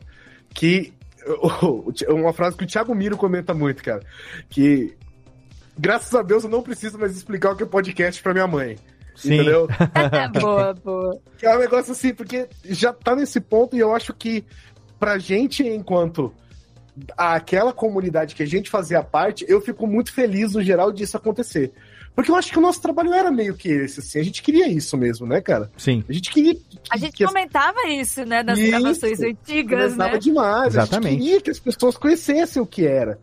Entendeu? E agora todo mundo meio que sabe o que é. Não foi, talvez, no caminho que a gente achou que ia ter, que ia se tornar uma grande comunidade infinita de podcasts e tal, mas, cara, eu acho que é válido do mesmo jeito. Eu acho Perfeito. que, que ela tá presente e eu só fico feliz, assim, cara, com o tamanho que a Podosfera tem hoje e, e que, e que possa ter tanta gente utilizando do podcast enquanto mensagem também, enquanto meio de comunicar, Perfeito. tão eficiente quanto um vídeo, quanto um, um site, quanto um, um, um streaming ou quanto qualquer outra coisa, assim. Que ele Perfeito. tem entrado na, na- nas opções de, de, de produtos criativos que as pessoas podem ter, entendeu? Perfeitamente. A consolidação do podcast como Sim. mídia só é positiva. Eu acho. Porque, assim como Eu você acho. citou bem o nosso querido Thiago Miro, né? Que está aqui com a gente também há Sim. muitos anos. Eu já não preciso mais explicar o que, que é para as pessoas que estão à minha volta. Antes eu tentava, não conseguia. Agora eu nem preciso falar mais. É né? isso aí. E assim, você tem a possibilidade de ter as suas as suas podosferas onde você está inserido, de maneira que hoje em dia quando você fala assim, ah, eu trabalho com pod, eu, eu por exemplo, quando colocava é, a minha profissão, antigamente fazer um check-in num hotel, um negócio assim, eu colocava radialista. Depois eu comecei a colocar empresário, empreendedor. Hoje eu coloco produtor de podcast, com muito orgulho. Entendeu? Aí. Eu sou todas elas. Eu também. Mas produtor de podcast, eu gosto de encher a boca pra falar. Por quê? É legal mesmo. Porque eu sou. E agora, o fenômeno é que o cara que tá olhando fala assim: caraca, porra, produtor de podcast, maneiro, hein? Ninguém vai chegar e falar assim: pode o quê? Como era a nossa realidade, né, Ira? Até uns anos atrás. Pode o quê? Como é que é? Podcast o quê? Ah, é tipo rádio na internet? É. Só meu pai, que ainda fala podcast. Ou tirando os caras que falam pou, podcast, né? Pelo amor de Jaga, né? Ah, é sotaque. E vai, Ira. É, é. É, além de inevitável, essas mudanças também são necessárias, né? Perfeito. É muita gente, muito produtor, muito ouvinte. Quem é que iria tomar conta de tudo isso, né? Perfeito. É, então essa pulverização e essas micros comunidades, elas acabam se formando exatamente pela necessidade da gente se encontrar em Sim. espaços menores do que só grandes, né? Perfeito. Eu também me lembrei de todas essas lembranças que a gente teve aqui. é, a necessidade de a gente ter mudanças, porque eu acho que o podcast ele amadurece conforme nós pessoas amadurecemos também. Perfeito. Então a sociedade move, nós nos movemos e aquilo que a gente produz move junto. Quando o Jovem Nerd tirou os comentários do site, Uhum. ele tirou por quê? Porque tinha crescido muito e eles perderam contro o controle dos comentários. Da Então, moderação. come- a, a moderação. Uhum. Aí, além de fãs, começou a ter muita gente que entrava só pra xingar. Só É. pra reclamar a opinião, reclamar dos filmes, reclamar das meninas que estavam nos programas. Ofender. é. Ofender mesmo, é. Exato. E aí chegou uma hora que eles precisaram tomar uma decisão e eles comunicaram isso, ó. O nosso carinho pela comunidade continua, a gente vai continuar produzindo, mas esse tipo de situação não dá mais para lidar. Uhum. E a mesma coisa que o Guizão falou sobre o Porchat, né? Talvez o cara hoje, tipo, não vai ser a mesma coisa. Eu hoje ainda tenho controle dentro do Mundo Freak. Eu tô muito feliz com, que, com a comunidade que a gente tem dentro do Mundo Freak e as outras comunidades da qual eu participo, de mulheres, podcasters, por exemplo, porque a gente ainda consegue se falar, eu consigo saber quem são os ouvintes, eu consigo saber quem são os amigos dos ouvintes, os ouvintes do outro, de outros podcasts Uhum. próximos. Uhum. Mas talvez se eu tivesse um milhão de seguidores, eu não fosse conseguir isso. Sim. Então Talvez fosse talvez um eu movimento precise- necessário seu, inclusive. Necessário. Talvez eu tivesse que sentar igual o Alexandre e o Azagal fizeram, ó, vamos ter que mudar isso. Sim, com É, certeza. então isso acaba andando conforme a gente anda, conforme a gente está seguindo. Enquanto nós três aqui da nossa experiência, enquanto a gente puder segurar na nossa mãozinha, vai ser assim, ó, né? Tipo, Exatamente. segurando pelas pontas Ali, do dedo, sim. escorregando, a gente vai. Com certeza. Estamos aqui, meu. precisa de dica de microfone, quer saber como é que grava, precisa de dica para indicar é. alguém para gravar, Sim. quer chamar mulher para o seu programa, quer chamar pessoas pretas, LGBT para o seu programa, a gente indica. É chegar junto e como o Léo falou, é cada um se coçar. Exato. É se coçar mesmo, sabe, meu? Se você tá aí da sua cidade, se você tá aí no seu grupo e você tá sentindo falta de alguma coisa, começa a colar em outra pessoa e criar essa comunidade, até porque nós, como sociedade, não vivemos sozinhos, né? A gente vive em grupos.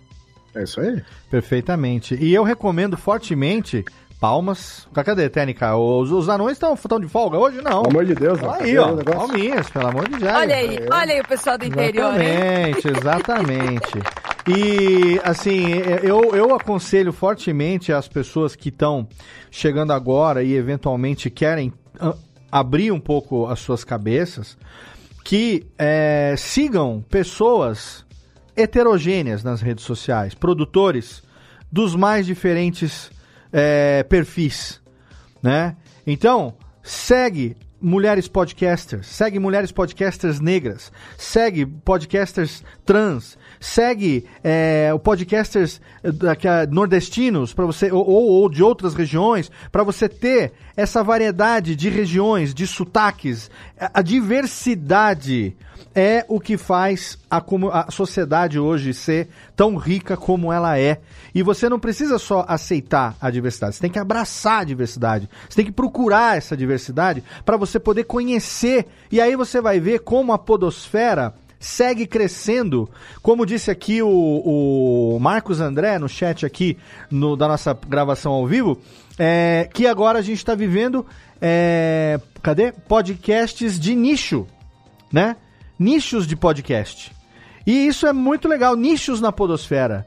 Exato, o podcast ele foi uma mídia de nicho durante muito tempo, ainda é, ainda segue Sim, sendo uma mídia é de demais. nicho, por mais é. que ela já tenha alcançado uma certa uma certa massa, mas se você faz um podcast sobre uma temática específica, ele vai atingir o nicho que gosta daquele tema é. específico. E existem Não, também. Furam a bolha no geral, assim, mas o podcast ele é um produto de nicho. Exatamente. Assim. Eu, eu, sinto, né? Não é, e ele total é. Um é. E assim, as pessoas é, acham errado quando interpretam a terminologia nicho como algo pejorativo. Não, nicho Não. só quer dizer que há uma segmentação. Existe uma segmentação com base na temática, com base no, no, naquilo que aquele podcast se destina.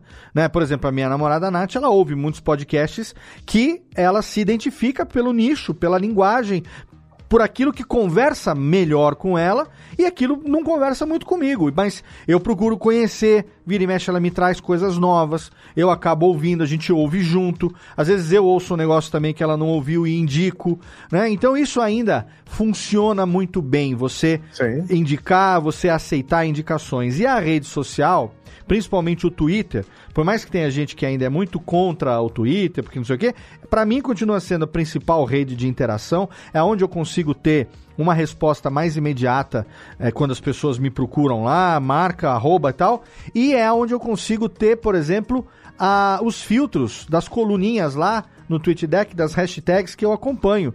Então, desde que eu gravei com a Ira, acho que foi uns dois anos atrás, e eu comecei, eu criei o meu filtro no TweetDeck de mulheres podcasters, hashtag mulheres podcasters, dezenas de programas novos eu conheci e outras dezenas surgem todos os dias. Sim.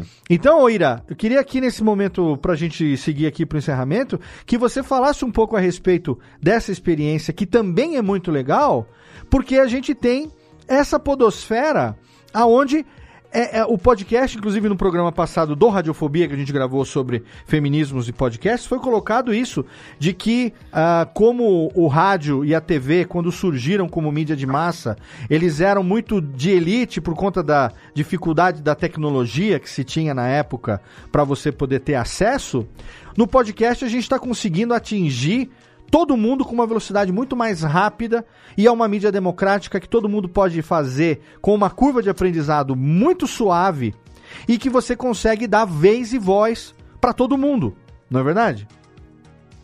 No, no meu texto, no meu artigo que vai no livro uhum. Feminismos e Podcast, né? Como ele tem um foco de produção feminista, então eu tô falando das mulheres podcasts e tô falando desde o início que eu comecei na podosfera Aí eu, eu traço um paralelo com a jornada da heroína, né? Com a jornada que nós mulheres temos. E aí eu cito no, no meu artigo as mulheres que eu conheci desde o início da produção de podcasts. Perfeito. Então lá atrás, quando eu comecei a participar do Nedrops, aí eu comecei a ir para os eventos, aí eu conheci a Mafalda, conheci a Morena, conheci a Tata Poa. Todas essas pessoas eu vou citando justamente falando sobre sempre existimos. Eu sei que tentaram deixar a gente de lado, mas a gente estava ali Perfeito. e fomos caminhando até hoje. Temos grupos de mulheres, entre outros grupos, né? Mas falando especificamente de mulheres. Aham. Hoje, através da comunidade, através da hashtag e do podcast, eu conheço mulheres de todos os lugares do Brasil. Perfeito. Coisa que eu nunca queria acontecer se, se eu não tivesse esse acesso à internet, a esse conteúdo, né? Poderia ser diferente, mas assim, a, a amizade que o podcast me trouxe é muito mais do que só produtores de conteúdo. É diferente quando eu ligo um YouTube e eu só assisto. Por É. mais que eu ainda tenha área de comentários, né? Se bem que comentários do YouTube, misericórdia, né? É, nunca até um bot lá. pra tirar isso daí. Do, do- É pra tirar mesmo, exatamente.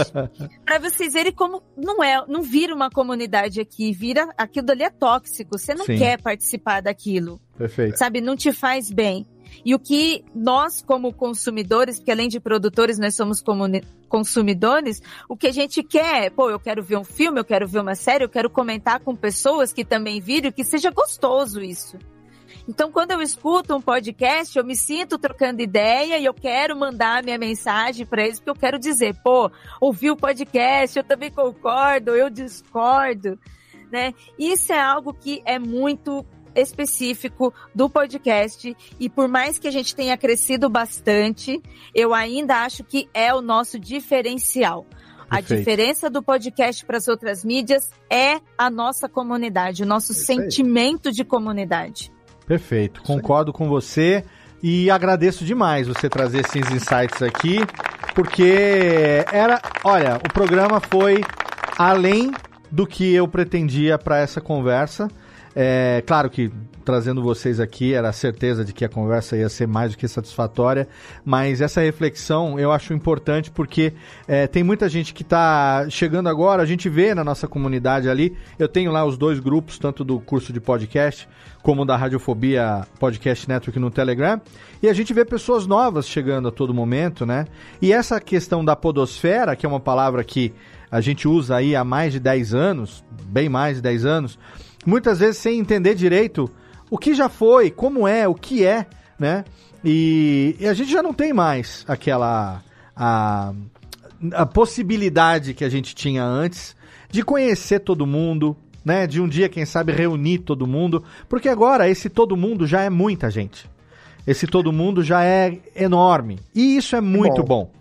Isso é, isso é excelente. Porque hoje você tem o podcast como uma mídia reconhecida, mundialmente falando, uma mídia que bateu aí só lá fora. é, mais de esse ano a perspectiva é que bata é, 1 bilhão e 200 milhões de dólares em publicidade podcasts aí mundo afora. Claro que a nossa parcela não chegou ainda, nosso quinhão desse 1 bilhão e 200 Banco imobiliário, não né? chegou ainda aqui é, para nós, mas quem sabe um dia chega. Mas brincadeiras à parte, é uma mídia apaixonante que a gente realmente quer continuar fazendo por muito e muito tempo. E com as nossas micropodosferas também, com nossos grupos que são fiéis, né? Eu tenho aqui no chat participando ao vivo ah, uma dezena aí ou duas dezenas de ouvintes agora durante a gravação, que eu reconheço o nome de todos eles, são pessoas que acompanham já o nosso trabalho há um certo tempo é, e que prestigiam a gente com duas horas, aí quase duas horas do seu tempo numa gravação ao vivo na noite de uma segunda-feira. Então, assim, é, é, é, é se, é, é- é muito gratificante a gente saber que a gente tem relevância para pessoas a ponto dessas pessoas estarem gastando, né, investindo, espero eu, é, horas da sua vida compartilhando ou pelo menos absorvendo isso com a gente. Mas aqui não é uma via de mão única, aqui é uma via de mão dupla e você que está nos acompanhando pode também mandar o seu feedback, seja no site, seja na, no comentário da postagem do episódio no podcast,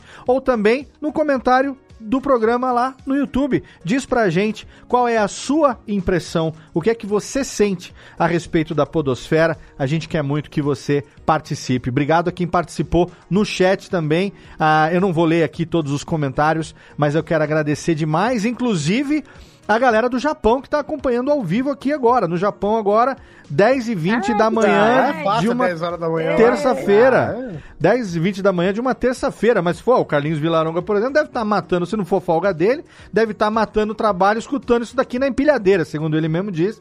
Ele tá ouvindo na empilhadeira, com uma mão ele dirige a empilhadeira, que deve ser for automática, robô, no Japão tudo é robô, né? a empilhadeira se autopilota e ele fica no, no celular mandando mensagem ali, participando com o pessoal. Mas olha só, eu quero agradecer demais, eu quero aqui, Técnica, joga aqui uma trilhazinha bacana pra eu agradecer aqui meus convidados. Cadê aqui? Essa daqui, que é a, a mesma da abertura, é a mesma do encerramento. E eu quero agradecer aqui demais e deixar aqui o espaço para divulgação do seu trabalho, dos seus links, das suas redes sociais. O que é que a gente bota a seu respeito para que as pessoas encontrem você, minha querida Ira Croft? Gente, eu quero agradecer esse papo maravilhoso aqui. Foi saudoso e muito divertido. Obrigada, viu, Léo, pelo Obrigado convite. Você, Obrigada, viu, Sempre Guizão, um pelo papo. Foi assim, Nossa. tô muito, muito feliz com, com esse nosso papo, viu? Obrigado, tô terminando a minha noite bem melhor do que eu poderia estar. Obrigado é, você por quero ter aproveitar. Aceito. Obrigado mesmo. Também e falar para quem tá chegando aí, você ouvinte, produtor novo, nova, Seja bem-vindo, bem-vinda, seja bem-vinde. Chega aqui com a gente porque a gente quer que você participe. Tem muita gente produzindo, mas mais você participando também vai ser legal. Um beijo especial para a Podosfera Nipo que tá lá do Japão, Podosfera Nipo brasileira. Eu Sim. também adoro vocês. Boa sorte para vocês aí. É, como o Léo falou, é muito gostoso ver vocês, o movimento de vocês aí. Eu também estou muito feliz com isso. E minhas redes sociais são Iracroft. Só me seguir lá. E quem quiser, dica de microfone, dica de mulher para participar, dica de todo mundo. Estamos aí, gente. Feedback aqui é com a gente mesmo, viu? Ó, e a Ira também ela faz um papel muito importante no Twitter, que é analisar o seu café da manhã. Eu recomendo muito. Ai, Você mande a hum, foto do seu café da manhã a, a fotinha do seu café da manhã no Twitter. O que, que você acha? Arroba Ira Croft. E ela, a Ira vai fazer o comentário dela ali. Eu adoro acompanhar de manhã as pessoas mandando foto dos cafés das manhãs pra Ira. É um, é um, um prazer Ai, à parte. É bom demais. E o café da manhã é bom demais, hein? Ah, aquele ovinho mexido. Mesmo, muito bem. Marque sim. Manda um beijo pro André. Tô com saudade dele, de você. E assim que eu for a São Paulo, que estiver passando o fim de semana com a Ana em São Paulo e der certo da gente se encontrar, a gente precisa sair para comer alguma coisa. Precisamos. Tomar aquela geladinha pra gente poder matar a saudade. Obrigado, minha querida Ira. E obrigado a você também, diretamente, cadê Técnica? Diretamente de Brasília. Meu querido Guizão, sempre uma honra conversar com você, Guizo. Obrigado, irmão. Cara, eu fico muito feliz de falar de podcast, cara. Eu chego a ficar, tipo, emocionado, cara, de verdade. Assim, eu gosto, eu gosto demais de, de podcast, que eu gosto demais legal, da. Cara, que lindo. Da produção de conteúdo em si, assim, eu fico emocionado e poder conversar sobre isso, para mim, é sempre uma, um momento muito gostoso, assim, cara. E eu só agradeço mais uma vez poder encontrar a Ira e falar de novo, assim, de... eu acho que é a primeira vez que a gente conversa sobre podcasts, assim, né, Ira? Uhum. E legal. mesmo trocando ideia eventualmente, assim, mas eu fico sempre muito feliz de falar de podcast e, e como eu digo, cara, você que está produzindo, é, lembra de abrir o espaço para a comunidade, mesmo que ela não seja a maior comunidade do mundo. As pessoas querem estar em volta, querem estar conversando entre si. E você nunca pede em abrir uma forma de, de se comunicar com as pessoas que ouvem você, que gostam do que você produz, até um jeito de você de você saber, né, que as pessoas te ouvem e tal, não se feche. Não se feche para para para seus ouvintes, para sua comunidade no geral, enquanto produtor de conteúdo. Que legal, Guizo. E deixa também pra gente aqui os seus links, quem quiser. Eu vou deixar, claro, tudo na postagem do episódio lá. Mas quem estiver aqui ouvindo e já quiser seguir você direto lá. Twitter, Instagram, Guibaldi, é quase igual o balde, mas é com i no final. Guibaldi. Baldi. Baldi. E no e o meu podcast você escuta no Pauta Livre News, você pode pesquisar em qualquer agregador. Não vai ter nenhum episódio recente, porque a gente grava quando a gente quer. Mas eu tenho certeza que você. Não vou não vou dizer que eu tenho certeza, não. Pode ser que você goste, pode ser que você não goste. e, e se você gostar, será muito bem-vindo. Ouçam lá a Pauta Livre News. Obrigado. Guizão, que de vez em quando tá lá no Radiofobia também. A gente é o Sim, mais humilde, menor é. que o Pauta. A gente é bem menor que o Pauta Livre News. Mas a gente tá ali também com a, a honra de Tamo ter o Guizão de vez em quando lá com a Tem que gente. Pauta Livre News, a gente não tem compromisso nenhum com nada, né? Ah, não, tudo bem. Até aí, tá- tá- tá- tá- a a melhor coisa do mundo seria não ter compromisso com nada. E olha, Guizão, o- o- antes que eu esqueça, o Júlio Macode tá mandando aqui saudades, grande coisa no chat. Ah, eu tenho saudade também, cara. E Carlinhos Vilaronga diz que está sim ouvindo diretamente da empilhadeira pós-tufão. Olha lá, então é isso, Flávio. Acertei. Caramba, isso Está aí. na empilhadeira trabalhando, é Afinal isso de- aí. Afinal de contas, o podcast é o maior, maior acompanhante, né, cara? É, e depois a- acontece aquelas afazeres. videocacetadas que a empilhadeira derruba a prateleira, você não sabe da onde que vem? É isso aí, ó. É o aí. caboclo fazendo isso daí. É Exatamente. Se cuida aí, seu Carlinhos Vilaronga, assim como todo mundo que participou aqui ao vivo, através do chat. E se você quiser saber sempre em primeira mão quando vai ter uma nova gravação ao vivo, aqui mandar um abraço especial também pro Vitor Estácio lá de Belém, o Vitor que está presente em todas, simplesmente, cadê, Técnica? Todas! as lives, seja do Radiofobia, do curso. O Vitor tá participando aqui com a gente, ouvinte fidelíssimo também. Ele que trabalha podcast com os alunos dele lá em Belém do Pará. Um beijão pra você também, Vitor. E obrigado a todo mundo que participou. Ah, a técnica tá, mandou um beijão aí pra você, Vitor.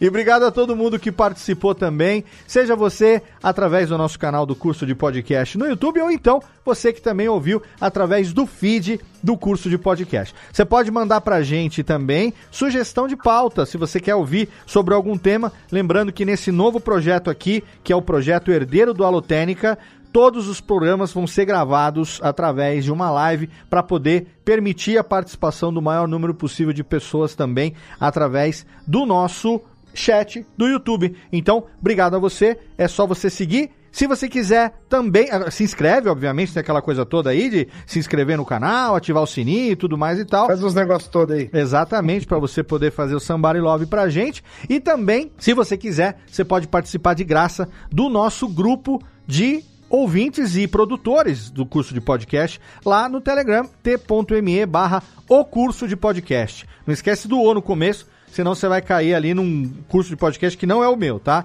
t.me barra o curso de podcast, participação totalmente de graça e também ouça todos os podcasts da Radiofobia Podcast Network lá em radiofobia.com.br barra podcast. Não deixa de fazer o seu comentário aqui também pra gente saber o que, que você achou do tema de hoje, quais são os seus, suas ideias, os seus pensamentos a respeito da podosfera brasileira, como que você se vê na podosfera, como é que você trabalha isso aí no seu dia a dia, seja você produtor, seja você ouvinte, manda que a gente quer muito saber o seu feedback aqui, a via é de mão dupla sempre. Obrigado pelo seu download, obrigado pela sua audiência, até o próximo episódio do curso de podcast ao vivo aqui e também no feed. Um abraço e até mais.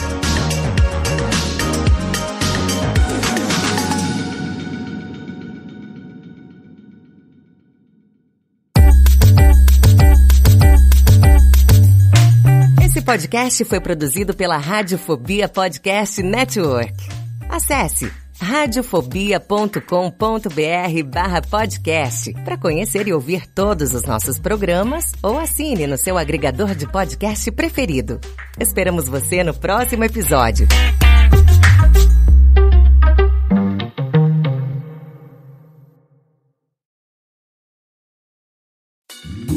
Oi, eu sou o Antônio Viviani e quero convidar você a ouvir o nosso podcast Voz Off. Desde julho de 2017, eu e meu amigo Nicola Lauleta temos o prazer de conversar com as grandes vozes do rádio, da TV e da publicidade do Brasil e trazer suas histórias até você. Se você, como nós, é apaixonado por locução, acesse vozoff.com.br e acompanhe nossos episódios aqui na Radiofobia Podcast Network.